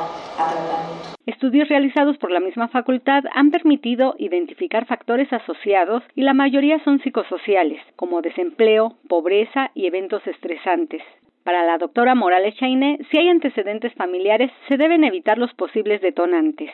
Es importante decirle a nuestro auditorio que la Clínica de Salud Mental de la UNAM ofrece atención médica psiquiátrica ambulatoria y estimulación magnética transcraneal con médicos especialistas en psiquiatría, psicología clínica y trabajo social. Para mayor información, los invitamos a consultar la página de la Facultad de Medicina. Deyanira, este es mi reporte. Buenas tardes. Universitarios musicalizan primer filme mexicano que cerró Festival de Cine de Venecia. Mi compañera Dulce García nos tiene la siguiente información. Deyanira, te saludo con mucho gusto a ti y al auditorio de Prisma RU. José Luis Hilario Herrera Castillo y Galo Durán compusieron y ejecutaron la música del largometraje Sanctorum, El fin del mundo se acerca, primer filme mexicano que cerró el Festival de Cine de Venecia y proyectado en el Festival Internacional de Cine de Morelia en su séptima edición. José Luis Herrera Castro, profesor de la Escuela Nacional Preparatoria Plantel 2, Erasmo Castellanos V, resaltó que la proyección de Sanctorum como película de cierre es un honor. El reconocimiento fue la proyección como película de cierre, como de cierre, que es un honor para, para la película ser la película que cerró el festival. Pues porque es la primera película de hecha por mexicanos, tanto el cineasta como el, director de cine como los compositores y este y además que muestra una parte de nuestra cultura, ¿no? La con el idioma mije, ¿no? Con el dialecto, ¿no? Que es propiamente como se debe decir, ¿no? Por su parte, Galo Durán, exalumno de la carrera de etnomusicología de la Facultad de Música, refirió que la película de 83 minutos, dirigida por Joshua Hill, hablada mayoritariamente en Mije, aborda la historia de un pequeño pueblo acosado por la guerra entre el ejército y el narcotráfico. Realmente lo que buscamos que la música es muy atmosférica. Podría decir que es una música que habla más de más hablar de lo indígena o de esto, habla de la sensación que sientes, como lo que acaba de decir de cuando tienes que estar encerrado y no puedes salir, es como la angustia, como las sensaciones que puedes sentir de, de que un pueblo esté apoderado por los narcos. Entonces, más que hablar de los indígenas en la música, hablamos de la sensación que la música provoca la esa sensación ¿no? de tensión, de pues a veces también un poco de pues de la naturaleza que es la paz o algo así. De Yanira Auditorio de Prisma RU, los músicos comentaron que con su composición pretendieron que la película fuera muy atmosférica. Para crear sonidos con platillos de batería frotados con el arco de un violín, hicieron uso de una técnica experimental poco escuchada en el cine. Hasta aquí el reporte. Muy buenas tardes. Porque tu opinión es importante, síguenos en nuestras redes sociales, en Facebook como Prisma RU y en Twitter como arroba PrismaRU. Queremos escuchar tu voz. Nuestro teléfono en cabina es 55 36 43 39. Ya está aquí con nosotros Vico, David Pastor Vico. ¿Cómo estás, Vico? Pues muy bien, muy contento de estar en este en este momento fantástico, íntimo, en mi casa, con poca gente. Solo estamos los buenos, los que no nos hemos ido de vacaciones y, bueno, disfrutando de, poder pasear por la ciudad con, con, mucho menos tráfico, con mucho menos coche y bueno, chilango 100% como debe de ser. Exactamente. Bueno, David Pastor Vico, ya muchos de ustedes seguramente lo conocen, toda la gente que nos escucha de la UNAM y fuera de ella. Él es ah, el autor de este libro del que vamos a platicar hoy, Filosofía para Desconfiados. Es filósofo de la Universidad de Sevilla y especialista en ética de la comunicación con más de 20 años de experiencia en la radio. Vico es docente y divulgador del pensamiento crítico y además, bueno, pues en la UNAM haces también muchas cosas. Pues yo soy de los que tienen la culpa que, de, que, de que haya gente que le caigan mal los, los migrantes, ¿no? Porque oh. soy de los que hacen cuatro o cinco trabajos dentro de la universidad. Encantadísimo. Esta casa noble me quiere muchísimo. Yo a ella doy la bienvenida a los alumnos de nuevo ingreso. En bachillerato, de licenciatura llevo cinco años. Qué bienvenida, ¿eh? qué buena bienvenida. Me lo paso muy bien y creo que ellos también. No puedo estar con todos porque somos tan gigantes que pues no me puedo duplicar, ¿no? Pero también colaboro muchísimo con TVUNAM, eh, con las redes sociales de la UNAM me pide muchas cápsulas de efemérides, de filósofos, y aparte pues soy profesor también en la Dirección General del Deporte Universitario, ¿no? Allí doy clases de asesoría y tutoría pedagógica para nuestros, nuestros equipos representativos, los que van con el azul y oro en las competencias nacionales e internacionales y con sus profesores, bueno, pues para enseñarles qué es eso de ser joven, las necesidades que ellos tienen y bueno, pues trabajar en pro de, esta casa que me ha acogido con tanto cariño. Así es. Yo sé que el tiempo no nos va a, dar lo que quisiéramos para, para platicar contigo mucho tiempo, pero hay que sacar provecho al tiempo que tengamos y hablemos de este libro que ahorita comentábamos fuera del aire, que inicias de una manera Espectacular. Pero tú dilo, aquí está, aquí está tu libro. vamos pues, ¿Cómo empieza este libro? Vamos a, spoilear el principio del libro para, para todos aquellos que duden si, si se quieren acercar a un libro de filosofía o no, ¿no? Así es. Vamos a empezar con Filosofía para Desconfiados y dice algo así. Leemos las primeras líneas nada más. Dice que el mundo es una mierda es algo que muchos repiten sin cesar, creyendo que están descubriendo una gran verdad solo desvelada ante sus ojos. Lamentablemente no creo que nadie en concreto pueda adjudicarse el copyright de semejante verdad trascendental. Que el mundo es una mierda, lo supieron en todo momento nuestros antepasados mientras corrían ante algún depredador por las sabanas africanas hace 200.000 años. Y aún hoy nos lo repetimos cuando nos empujan en el metro o aguardamos en la sala de urgencias de algún hospital a que nos atiendan mientras la vesícula biliar amenaza con destrozarnos las entrañas. Definitivamente, el mundo, en esos momentos, es una auténtica mierda. Así es. Así empezamos. Así empieza este libro que ya nos va adentrando. A ver, ¿qué vamos a encontrar aquí? Algo que se destaca.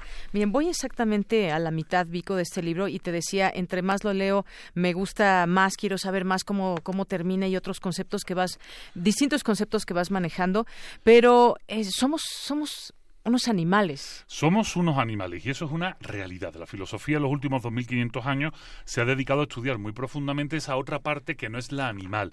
De hecho, yo defino al animal, no soy el único, Desmond Morris también lo hace, como el animal humano. Y Aristóteles nos dirá que, que, mm, bueno, pues los humanos somos animales políticos. Realmente es en esta parte, en la parte que nos distancia de lo animal, en lo que hemos desarrollado nuestra filosofía en los últimos 2500 años. Pero yo he querido retomar esa parte animal y decir, oye, hay cuestiones de nuestra animalidad que son fundamentales y fundacionales en nuestro eh, progreso y quehacer como humano. Y uno de ellos es la confianza. Resulta que sin la confianza no habríamos salido nunca de las sabanas africanas, ni habríamos podido construir, cultura, ni haber hecho ciudades. Y precisamente esa, mm, esa bondad de la confianza también propició que se rompiera. Fuimos tantos, ciudades tan grandes, que finalmente ya dejamos de conocernos el uno al otro y tuvimos que inventar las leyes para poder Pero claro, hoy en día, cuando hacemos los exámenes de em, el número, no, la cuantía del índice de confianza interpersonal, descubrimos que en países como México estamos muy mal y que en otros países como Finlandia están tremendamente bien.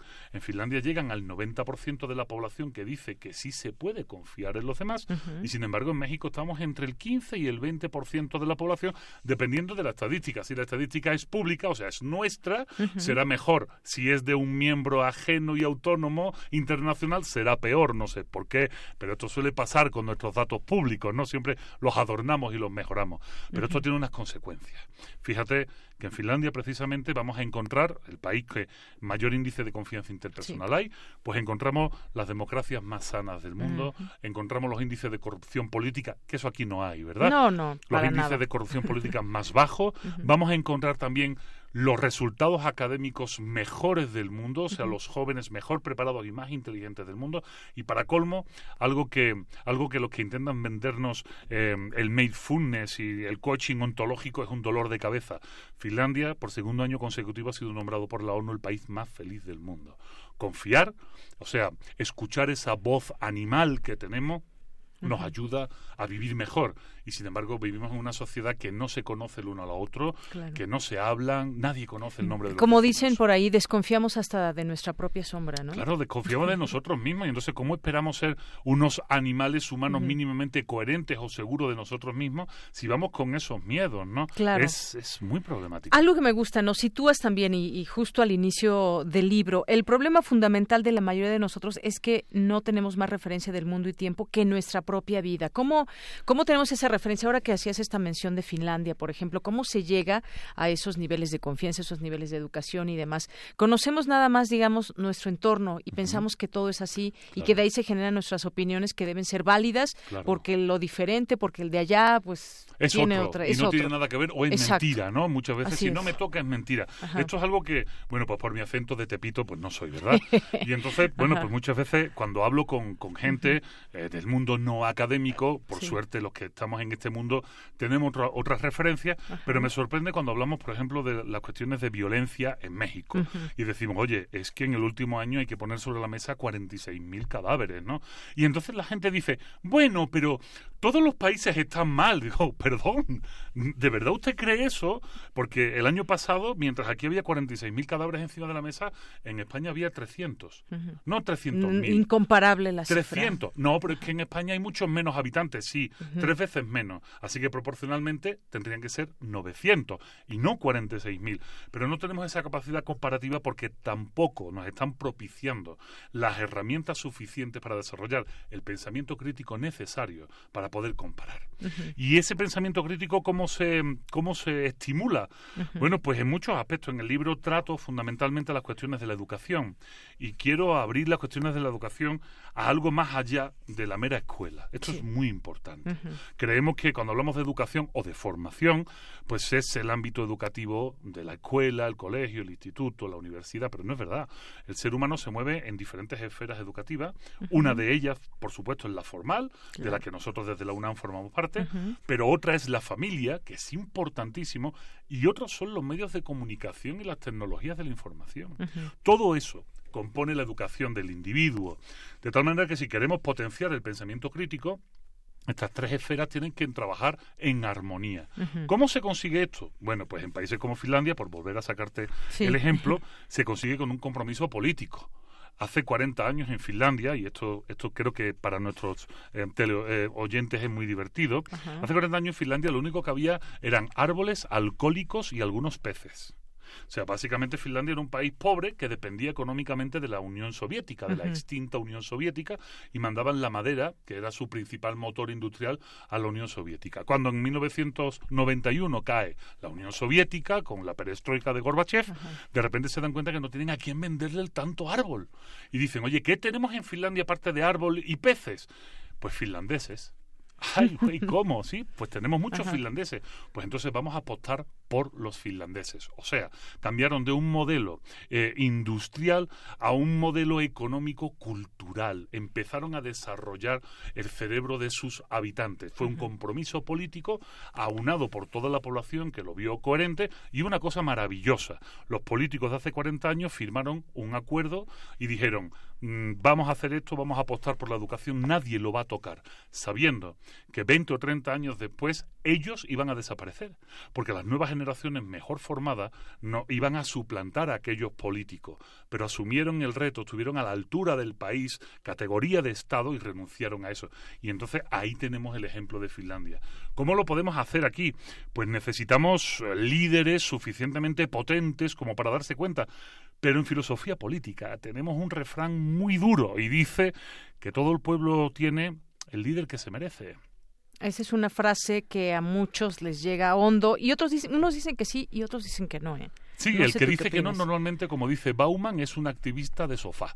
O sea, dice que no por Twitter, pero a la hora de manifestarse en la calle no sale. Y a la hora de votar no sale. Y si no está conforme con su realidad, como bien digo en el libro, que monte su propio partido político.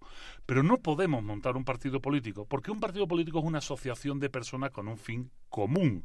O sea, que supeditan su yo, supeditan su necesidad individual a la del grupo. Y esto es un problema, porque una sociedad desconfiada como la nuestra es una sociedad profundamente individualista, que no entiende las necesidades del grupo. Tal es así que los papás estamos haciendo un flaco favor a las nuevas generaciones. Yo les pregunto en todas las conferencias que doy a todo el mundo, digo, por favor, levanten la mano, aquellos que conozcan el nombre de los hijos de sus vecinos y a qué se dedican los padres de esos hijos. Y nadie lo sabe. Pero esto es muy trágico, porque si yo se lo pregunto a nuestros alumnos del CSH o de la prepa, estos alumnos tienen 15 años cuando entran en el CSH y de la prepa. O sea, deberían de haber jugado. ¿Pero con quién? Si no conocen a los nombres de los hijos de sus vecinos, es que nunca jugaron con ellos. Y esto es un problema, porque descubrimos que no han jugado con ellos porque sus padres desconfían de todo el mundo y no les han permitido jugar. Y yo le digo a los padres, pues abran las puertas de sus casas, ¿no? Si ustedes no confían en la calle porque es peligrosa o en la casa del vecino, abre las puertas de tu casa, que entren los compañeros de juego de tus hijos. Ah, no, ¿cómo crees? ¿Y yo por qué? ¿Y por qué a mi casa y que van a venir a ensuciarme? ¿Y, ¿Y por qué no? En casa del otro. Venga, en casa del otro. Ah, no, y el otro es un naco. ¿Y yo por qué? No, porque su casa apesta maruchan de camarón. O votaron por otro partido, por otro candidato que no era el bueno. Imagínate, ¿cómo crees? Cuando el bueno es este, vamos, que naquitos, ¿no? O sea, y entonces entramos en una dinámica de egoísmos estúpidos en lo que nadie es capaz de darse cuenta que si queremos progresar hacia alguna parte, te lo pongo más fácil, si queremos evitar la destrucción del planeta y el cambio climático, no van a ser actividades individuales que lo consigan. ¿eh? o sea, no van a ser egos solitarios escondidos en sus casas o en sus coches en mitad del periférico. Serán grandes masas de gente cohesionada que decida cambiar los hábitos, la forma, los gastos, los consumos para buscar un nuevo modelo. Oye, pero ¿cómo rompemos con todo eso? Porque justamente siento que de pronto nos podemos encontrar en esa jaula del individualismo y cómo rompemos con esos eh, con esos moldes que desde pequeños y ahora que somos padres, por ejemplo, pues no podemos eh, romper. ¿Cómo generamos esa confianza en nosotros mismos? Creo que nos va sacudiendo página a página en el libro. De hecho, mira, decía Friedrich Nietzsche, el gran filósofo alemán del gran bigote, decía que, que la filosofía no, no se debe de hacer con una pluma, se debe de hacer con un martillo. Realmente, si queremos cambiar la forma de pensar, si queremos hacer despertar a la gente, no lo vamos a conseguir con una alarma quedita que suene bajito. Tenemos que hacerlo a campanazos. Necesitamos un martillo duro y golpear las cabezas una y otra vez. Y cada página de este libro pretende hacer eso, golpear, golpear y golpear, hasta que por lo menos inserte inserte la semilla de la duda en la persona que está leyendo. Yo no quiero cambiar mentalidades porque no lo voy a conseguir, o sea, esto es imposible, pero si a lo mejor sí genero dudas. Y si genero duda, eso ya es un ejercicio filosófico. Ya nos decía Descartes que para entender el mundo debemos de dudar de él, debemos de dudar completamente del mundo. Y, y ese es el ejercicio de filosofía para desconfiados, o sea, es filosofía para muchos desconfiados que conforman este país y para empezar a que duden. Si conseguimos esto, ya es un paso más adelante. Y si me pides cosas concretas, que yo lo entiendo, pero Vico, no, no, no, no, aterrízame. Pues yo te digo, es muy fácil. A ver, ¿tú conoces los hijos, los nombres de los hijos de tus vecinos? Eh, no.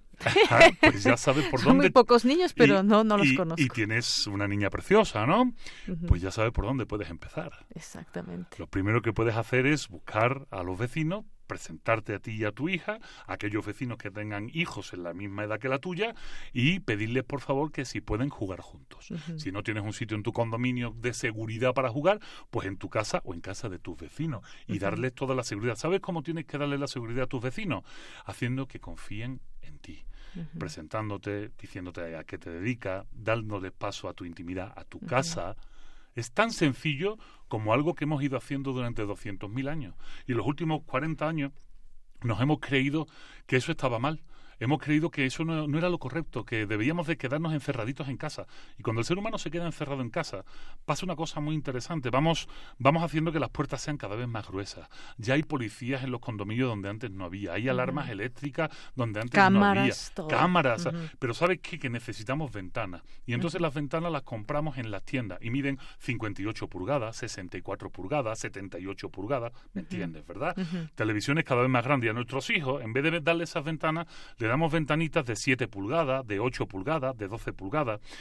Y eso es una falacia. Le estamos mostrando una virtualización del mundo real cuando lo fácil es llamar a la puerta de la vecina y presentarle a tu hija y que jueguen juntos. De Claro. repente ya no es necesario el Internet ni este tipo de cosas. Eso ya es algo subsidiario que puede ser divertido en algún momento, pero no es lo necesario para que sean niños. Claro, esa es una gran reflexión a la que tenemos que, que llegar. Hablas en algún momento de ética y moral. Por y me, me parece súper interesante esta parte, porque como muchas veces nos perdemos entre la ética y la moral. Nos hacemos bolas. Exacto. Nos hacemos bolas porque realmente la formación filosófica eh, seamos sinceros, pues suele ser muy poquita. ¿m? Algún año en prepa, alguna asignatura que nos roce a lo mejor en la universidad, algo de ética, es muy poco. Y claro, al final acabamos pues repitiendo los clichés que repite a todo el mundo. Desde la filosofía, desde mi especialidad, que es la ética de la comunicación, es algo que tenemos muy claro, pero claro, habría que, había que hacerlo sencillo para la gente. Y entonces se me ocurrió, creo que la forma más, más fácil posible, que es con la espacialidad. A ver, Está la ética y está la moral. La ética no es más que el modo de relación de los seres humanos entre sí. Y eso es horizontal. O sea, es como nosotros aquí en este espacio, en nuestra vecindad, nos relacionamos. Cuando esa relación que es horizontal, se expande y ya no es solo a nuestros vecinos, sino que es mucho más grande, eso ya se llama política. Por eso decía Aristóteles que el hombre es un animal político, porque vive en la polis, en la ciudad.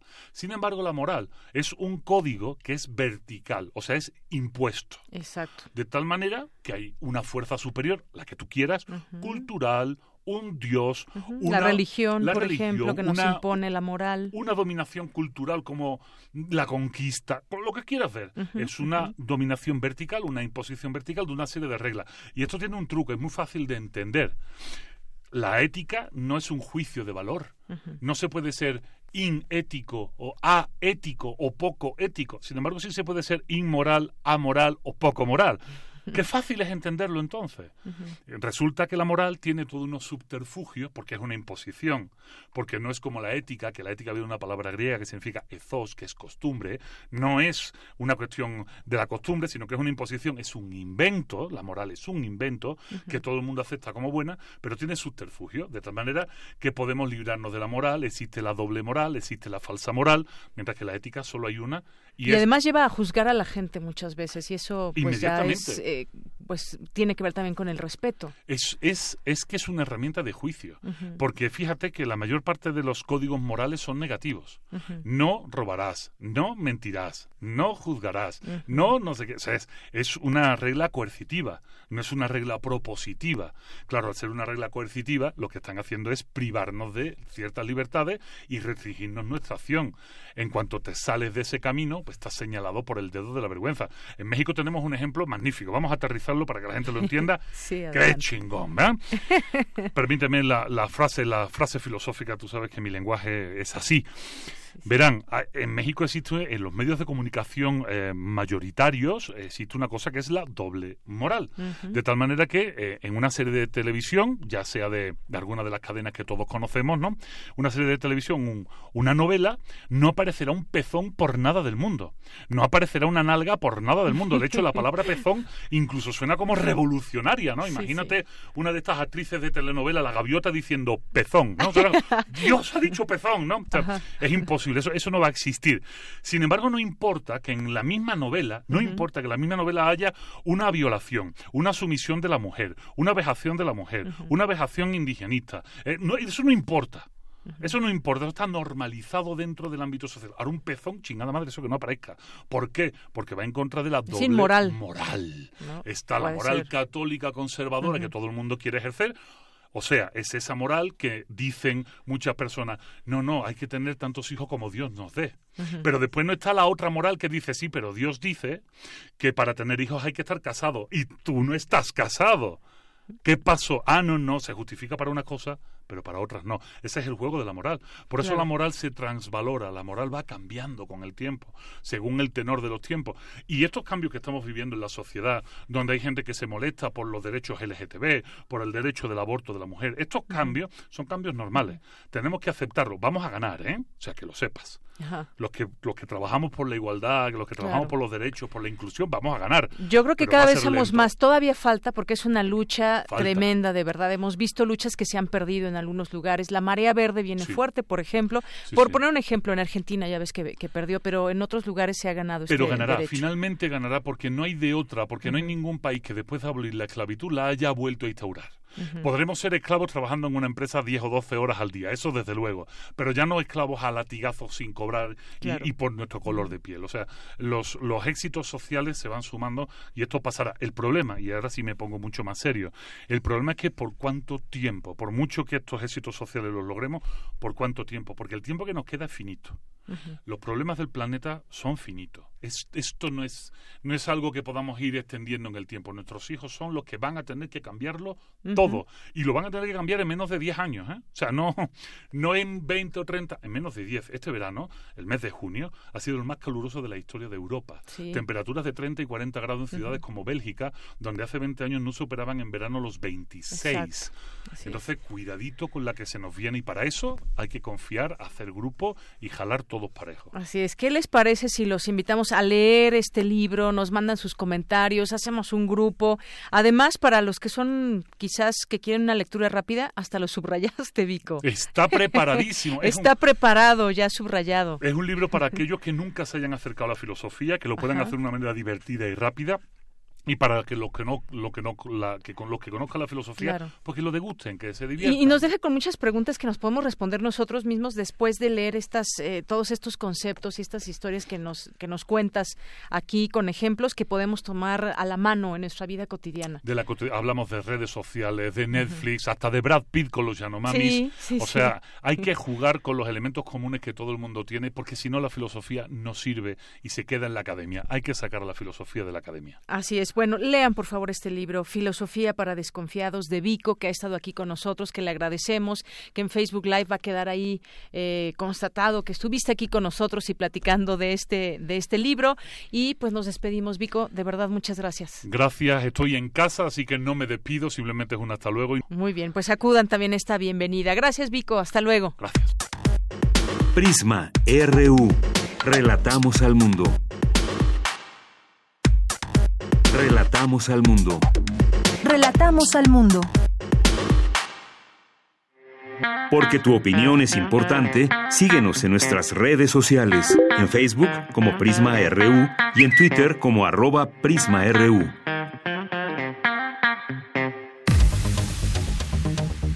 Debate RU.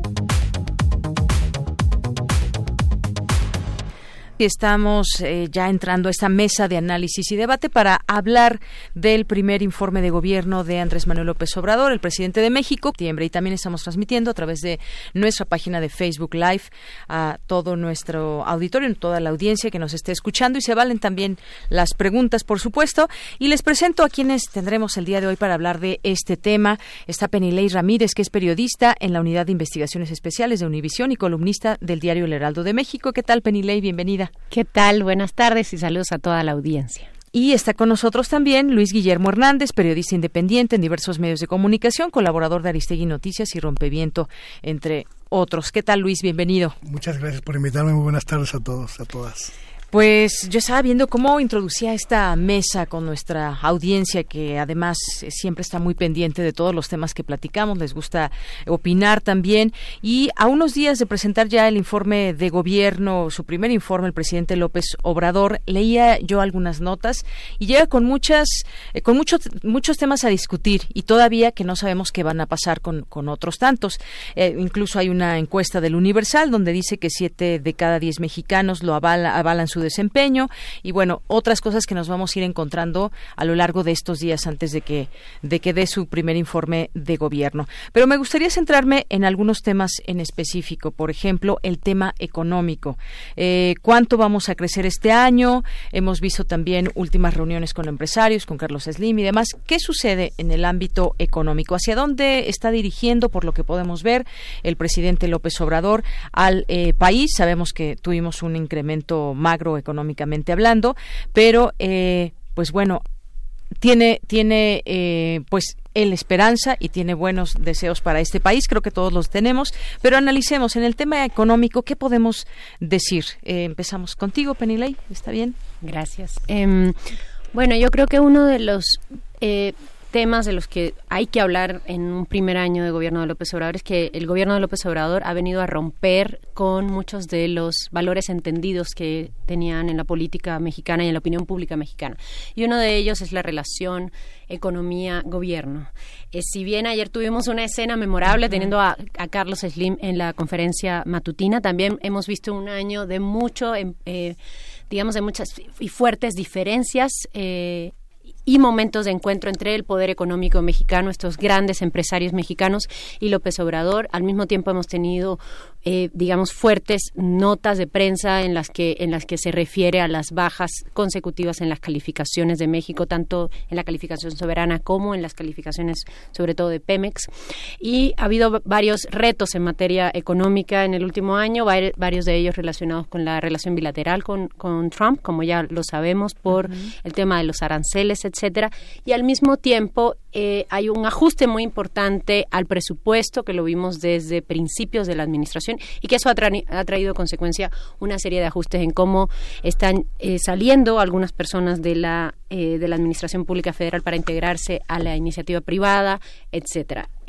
¿Por qué me parece importante plantear todo esta, digamos, este reacomodo de fuerzas en el país? Porque me parece que de aquí en adelante vamos a empezar a ver un poco más de encuentros a partir de que ya están, digamos, encontrando la iniciativa privada como em, llegar a acuerdos con la administración, un poco, no, no quiero decirlo de manera muy coloquial, pero es como encontrar un poco cuál es la manera de la administración y a partir de la salida de Carlos Ursúa de eh, la Secretaría de Hacienda hemos visto cada vez un papel más relevante público de Alfonso Romo, eh, lo habíamos visto un poco relegado de la, de la digamos, de la agenda pública entre enero de este año y, mayo, junio, principios de junio.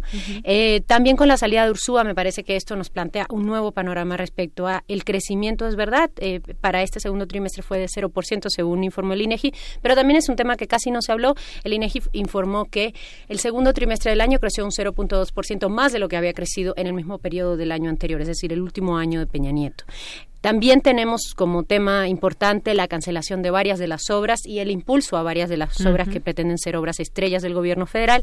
Y bueno, ya hablaremos más adelante, pero cómo este reacomodo del dinero también ha influido en la manera como se está repartiendo el dinero a una gran cantidad de población que es uno de los objetivos del, del, gobierno de Andrés Manuel respecto a su promesa muchas veces repetida de combate a, a, la pobreza en el país. Entonces yo lo dejaría esta primera intervención hasta acá. Muy bien, eh, gracias Penilei. Y sí, justamente el empresario Carlos Slim que ayer eh, pues respaldaba los proyectos de, de Andrés Manuel López Obrador, eh, incluso dijo que era intrascendente si se registra o no crecimiento económico, pues se verá este cuando la inversión pública arranque. Digamos que fue un, un espaldarazo que le da eh, de parte, pues es la voz de muchos empresarios que ven en, su figura a un personaje importante en la vida económica de este país. ¿Tú qué opinas al respecto del tema económico, Luis? yo creo que yo creo que estamos ante un ante un momento histórico en términos no solo económicos, sino también sociales.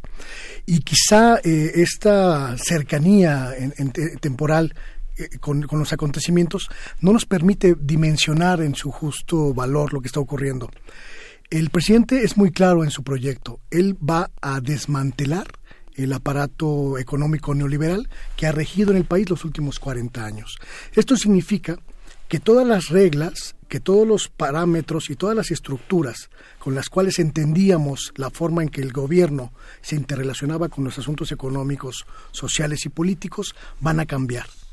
Y estos cambios empezaron el primero de septiembre del año pasado, cuando tomó posesión eh, la nueva legislatura. Hablamos de cambios eh, eh, de índole jurídica, de índole legal, de índole constitucional, que han ido acompañando lo que después han sido, en primera instancia, una nueva forma, como decía Peneley, de distribuir el dinero. se cambiaron las reglas, se cambiaron los objetivos, y todo aquello que hasta el año pasado operaba en función de privilegiar los gastos macroeconómicos o los gastos de los, eh, a partir de mantener una serie de variables eh, o estándares internacionales, ya no le importan a este gobierno. El hecho de distribuir eh, dinero a las clases más necesitadas, el hecho de distribuir dinero a pensiones, dinero a, jóvenes estudiantes, dinero para la reforestación, eso nos habla de un nuevo modelo económico y nos habla también de una nueva dimensión social. Y eso es algo que a lo mejor nos escapa en estos momentos. ¿Qué es lo que estamos observando? Desde mi punto de vista, lo que estamos observando y observaremos en los próximos dos años, el próximo año por lo menos, es una lucha, una, disputa abierta entre la vieja estructura económica que privilegiaba el capital y que privilegiaba las grandes empresas, las grandes inversiones, y la, la imposición de un nuevo modelo social y económico. Y me parece que esto que, que, va a ocurrir en estos días es algo que nos obliga a, abrir los ojos. El presupuesto del año 2020 será muy similar al del año 2019 y va a privilegiar, lo dijo muy bien el presidente, la inversión en salud, la inversión en educación y la inversión en los programas sociales. Eso quiere decir que vamos a seguir con esta turbulencia en términos, digamos, eh, eh, de opinión pública, porque va a seguir restringiéndose el aparato gubernamental, va a seguir restringiéndose el número de plazas y va a seguir restringiéndose el dinero para áreas no prioritarias para este gobierno. Eso es un cambio demoledor, es un cambio verdaderamente brutal en términos sociales para el país. Bueno, este nuevo modelo económico del que nos hablas, eh, justamente el tiempo, veremos cuándo se dan esos frutos. Ahorita se está, tú planteas, está en este cambio. Hoy veíamos también la Secretaría de Hacienda calcula beneficios por 100 mil millones de pesos por acuerdo sobre Afores, es decir, anuncian una reducción de cobros por comisiones. Y todo esto, digamos, todos los temas están entrelazados. De la economía nos vamos a ir ahora a seguridad. El presidente López Obrador le ha apostado, por ejemplo, a la Guardia Nacional y a los programas sociales que ahorita, ahorita iríamos a un segundo momento, a un tercer momento a hablar de los programas sociales en específico. Pero el tema de la de la inseguridad en este país, cómo acabarla, eh, cómo se conformó esa Guardia Nacional, cuáles son las expectativas que hay tan grandes y me voy un poco atrás, expectativas que hubo desde que estaba en campaña el hoy presidente y que no, no sabíamos exactamente cómo, pero hablaba de alguna estrategia y la estrategia ya está en marcha y es con la Guardia Nacional. ¿Qué opinas, Penilei, sobre lo que conocemos hasta hoy de la, de la Guardia Nacional y hacia, hacia dónde nos lleva? Con esto terminaremos con la inseguridad, con los cárteles. ¿Cuál es el escenario que tú puedes analizar? Eh, el asunto, yo, yo he cubierto temas de narcotráfico durante casi una década ya, qué horrible se suena. eh, y me parece que no habíamos visto hasta ahora nunca un gobierno que hablara de frente con las víctimas. Es decir, es, es, demoledor hablar con las víctimas. A los periodistas nos ha tocado ir a campo, escuchar esas historias eso me parece positivo, tanto de parte de él como parte de figuras emblemáticas de la nueva administración, como el propio Alejandro Encinas. Eso me parece importante, las víctimas lo, lo agradecen, pero al mismo tiempo las víctimas, conforme van pasando los meses, empiezan a exigir resultados. En algunos casos no, no, no se han dado esos resultados, en algunos casos hay, hay, hay, temas preocupantes, por ejemplo, en la cantidad de periodistas asesinados que sigue eh, ocurriendo, la cantidad de em, ambientalistas asesinados. Todo este tema es el tema que sigue ocurriendo en el país. A partir de eso está el enfoque del presidente. Por primera vez desde que yo tengo memoria tenemos un presidente desde que se lanzó esta llamada guerra contra el narco, que como sabemos es un término eh, traducido literalmente al español de algo que hizo Estados Unidos en su momento con características muy particulares allá después de la guerra de Vietnam. Y lo que tenemos aquí por primera vez es a un presidente que ha mantenido el discurso que Peña Nieto solo tuvo al principio, digamos, muy al principio de su administración, de ir a las causas de esta violencia. Eso me parece, por supuesto, muy positivo. Eh, podemos podríamos debatir mucho tiempo acerca de cada tema en específico si es duradero si va a ser efectivo pero por lo menos el planteamiento me parece por supuesto muy positivo. Donde me parece que hay preocupación eh, yo he conversado con muchos de los colectivos y, comparto algunas de sus preocupaciones es que hay una eh, semejanza preocupante entre la Guardia Nacional y algunos de los temas de la Ley de Seguridad Interior que promovió Peña Nieto y que fue declarada inconstitucional por la Suprema Corte. Y al mismo tiempo hay un tema que es un tema mucho menos visible, pero que me parece que va a ser determinante en el funcionamiento de la Guardia, que es que durante todos estos años de la llamada guerra contra el narco, los policías federales han sido enemigos, entre comillas, de los, de los marinos y han sido enemigos, entre comillas, de los, em, del, ejército. Y ahora resulta que todos tienen que convivir en una estructura que es básicamente militar, aunque se hable civil, porque casi todos los mandos son militares y los policías van a estar supeditados a esos mandos militares. ¿Cómo va a funcionar eso en la práctica después de que durante 18 años han estado prácticamente en, disputa? No lo sabemos todavía. Me parece que es un elemento preocupante hacia, hacia el futuro y también me parece preocupante que sigamos en el debate de cárteles de narcotráfico y que no tengamos todavía una comprensión de que es un fenómeno mucho más complejo, que no es una guerra del Estado contra el narco, sino que precisamente ha sido posible esta cantidad de muertos por la, lo permeadas que están todas las instituciones, sobre todo de mediano nivel y de, de nivel municipal por toda la, la, violencia en el país y la corrupción. Entonces, digamos, esta sería una primera intervención sobre, sobre el tema y me gustaría saber. Claro, desmantelar todo eso que se ha hecho durante años, donde el policía municipal, el policía estatal tiene eh, pues alguna relación, alguna comunicación con algún narcotraficante, pues sí, eso seguramente será muy difícil de, de desmantelar y habría que platicarlo de manera mucho más amplia. Eh, justamente esto que decías, Penilei, irse a la raíz del problema ¿no? que es lo que ha planteado eh, desde siempre el presidente López Obrador. Y, pues bueno, decíamos, está en marcha esta Guardia Nacional. ¿Tú qué ves en ese tema de, de el tema de seguridad? Mira, yo, yo, yo, tengo dos, dos, dos opiniones al respecto. Por un lado, eh, me parece que hay un cambio muy importante eh, de fondo en el hecho de incluir en la militarización, llamémosle así, de, del país eh, a, través de la Guardia Nacional, de incluir el, la variable de apoyos sociales en los espacios donde más ha afectado el tejido social, la delincuencia organizada y la delincuencia del narcotráfico. Y me parece que esa variable va a jugar a favor de la estrategia del gobierno, pero solamente si hay un cuidado y una supervisión de que efectivamente los recursos fluyan hacia la gente que más lo está necesitando porque hay un, eh, eh, vamos a, el, país está partido en dos en términos de seguridad. Hay zonas con una, vamos, unas condiciones de vida digamos, eh, aceptables, pero hay, hay lugares como Veracruz, que lo acabamos de ver ayer en la noche, como Veracruz, como Sinaloa, como Sonora, como Durango, como Tamaulipas, en los cuales la intervención de la Guardia Nacional quizá esté rebasada por, por la realidad.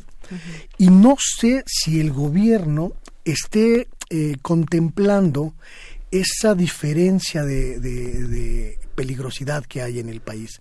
Esa es la parte en la que no, no estoy tan seguro de que pueda funcionar.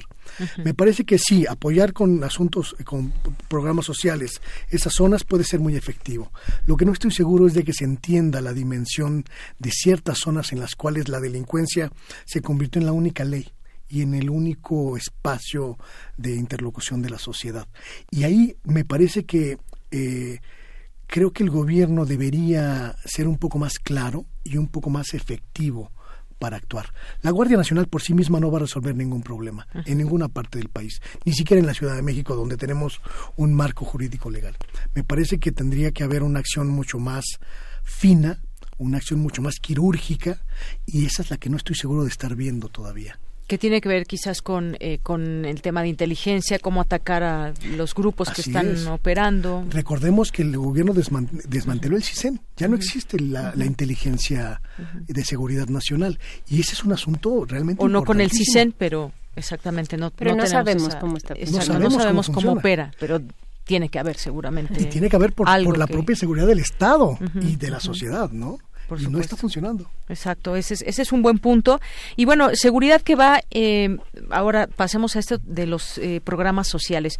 Eh, hay varios programas sociales, uno de ellos Jóvenes Construyendo el Futuro, que es una de las más grandes apuestas de esta administración. Algunas otras ya se tenían, cambian algunas modalidades, pero pretende llegar a 2.3 millones de, de, personas, como nunca antes se había implementado. Hay muchos recursos que se están yendo para allá.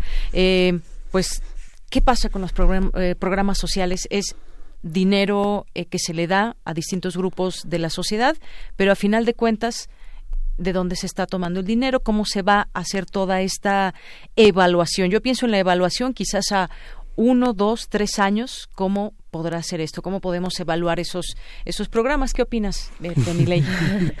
bueno, recordemos que los programas sociales históricamente en México habían sido un instrumento electoral, independientemente de que hay programas que estaban muy bien evaluados internacionalmente como Prospera hay un, a lo mejor a la audiencia les, les suena conocido esto. Hay, cuando uno va a campo se encuentra con que hay unas, unos lugares que le llaman la casa amigo, que era eh, donde funcionaba este intermediario en el cual era la persona que te daba de alta los programas, pero que a la vez te exigía tu voto en el momento de, de hacerlo. En los primeros meses de su administración, ahora ya no lo está haciendo, ahora está yendo más a, hospitales rurales, pero en los primeros meses Andrés Manuel López Obrador fue cada fin de semana a un lugar distinto del país a entregar dinero o a hablar de los programas sociales. Y en todos los discursos, yo y sistematicé esos discursos y lo que él decía reiteradamente es no queremos más intermediarios. O sea, lo que él estaba justamente tratando de combatir era esta estructura paralela al Estado, que normalmente ya tenía un control regional y local y, y estaba muy cooptada por los gobernadores que no necesariamente iban, digamos, con los objetivos del gobierno federal. Y esto ha sido me parece que no ha sido tan leído en la prensa la, insistencia de Andrés Manuel en no llevar. Entonces, para eso, ellos diseñan un censo eh, de bienestar, llamado así, que es para llevar eh, digamos, directamente a las personas. ¿Cuáles son los problemas hasta ahora? Eh, al corte de junio hay 21 mil millones de pesos de subejercicio en estos programas. Principalmente es un subejercicio en las áreas de educación y bienestar, es decir, donde están los programas insignias de la, de la, administración. Y hay serias, serios cuestionamientos de los especialistas acerca del diseño del censo, principalmente diciendo que hay preguntas repetidas, que hay preguntas que no tienen pase de una pregunta a la otra, que no están recolectando finalmente la información y que están basándose están dejando de lado algunas áreas importantes como el tema de salud. ¿Por qué es importante todo esto? Porque sí hay algunas eh, secretarías de Estado, la semana pasada lo dijo José Nabor en la UNAM, el nuevo secretario ejecutivo de Coneval, que aceptan que hay problemas en la implementación de estos programas y que están considerando tomar un rumbo distinto. Lo hemos visto también al interior del programa de y jóvenes construyendo el futuro. Y visto desde la prensa, lo que nos estamos encontrando todavía es que no tenemos información suficiente como para poder realmente dar seguimiento a estos programas desde el ejercicio periodístico. Mexicanos contra la Corrupción publicó un informe diciendo que, bueno, no, no ellos quisieron hacer una especie de auditoría al programa de jóvenes construyendo el futuro y no pudieron encontrar datos específicos. El censo de bienestar no ha sido hecho público todavía. Entonces, me parece, por lo menos como dato relevante público, dado por la propia administración, este subejercicio de 21 mil millones de pesos, pero con la salvedad de que aún con el subejercicio se está entregando más del doble de lo que entregó Peña Nieto en su primer año de gobierno. Es importante esto. Entonces, digamos, como primer panorama, me parece que cuando tengamos resultados públicos del censo se podrán los especialistas hacer una mayor evaluación, pero hasta ahora seguimos viendo todavía serias dificultades en que el gobierno pueda hacer llegar a la gente todos estos recursos que han prometido en campaña y en estos primeros meses. Eh, vamos a ver la recomposición también en las fuerzas eh, de oposición. La, Coparmex, está, en movimiento, aglutinándose, para hacer eh, pues tal vez una posibilidad para 2024. No sabemos todo eso, lo iremos por supuesto discutiendo conforme pase el tiempo. Por lo pronto, muchísimas gracias a los dos. Penilei Ramírez, periodista de la Unidad de Investigaciones Especiales de Univisión, columnista del diario El Heraldo de México. Gracias. Gracias, muchas gracias. Gracias por estar aquí. Y Luis Guillermo Hernández, periodista independiente en diversos medios de comunicación, colaborador de Aristegui Noticias y Rompeviento. Muchas gracias. La única certeza es que no nos vamos a aburrir. Eso sí, eso sí tienes razón, coincido contigo. Pues muchas gracias a los dos. Hasta luego. Porque tu opinión es importante, síguenos en nuestras redes sociales, en Facebook como Prisma RU y en Twitter como arroba PrismaRU.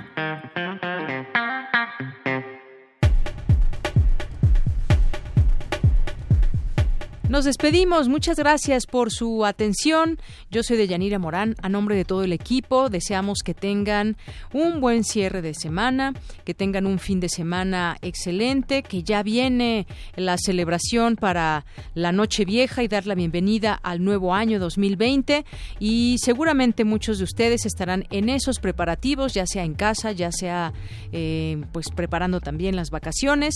Y desde aquí nos despedimos. Nos escuchamos el próximo lunes en punto de la una de la tarde. Hasta entonces.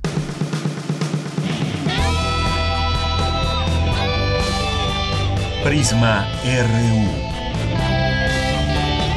Relatamos al mundo.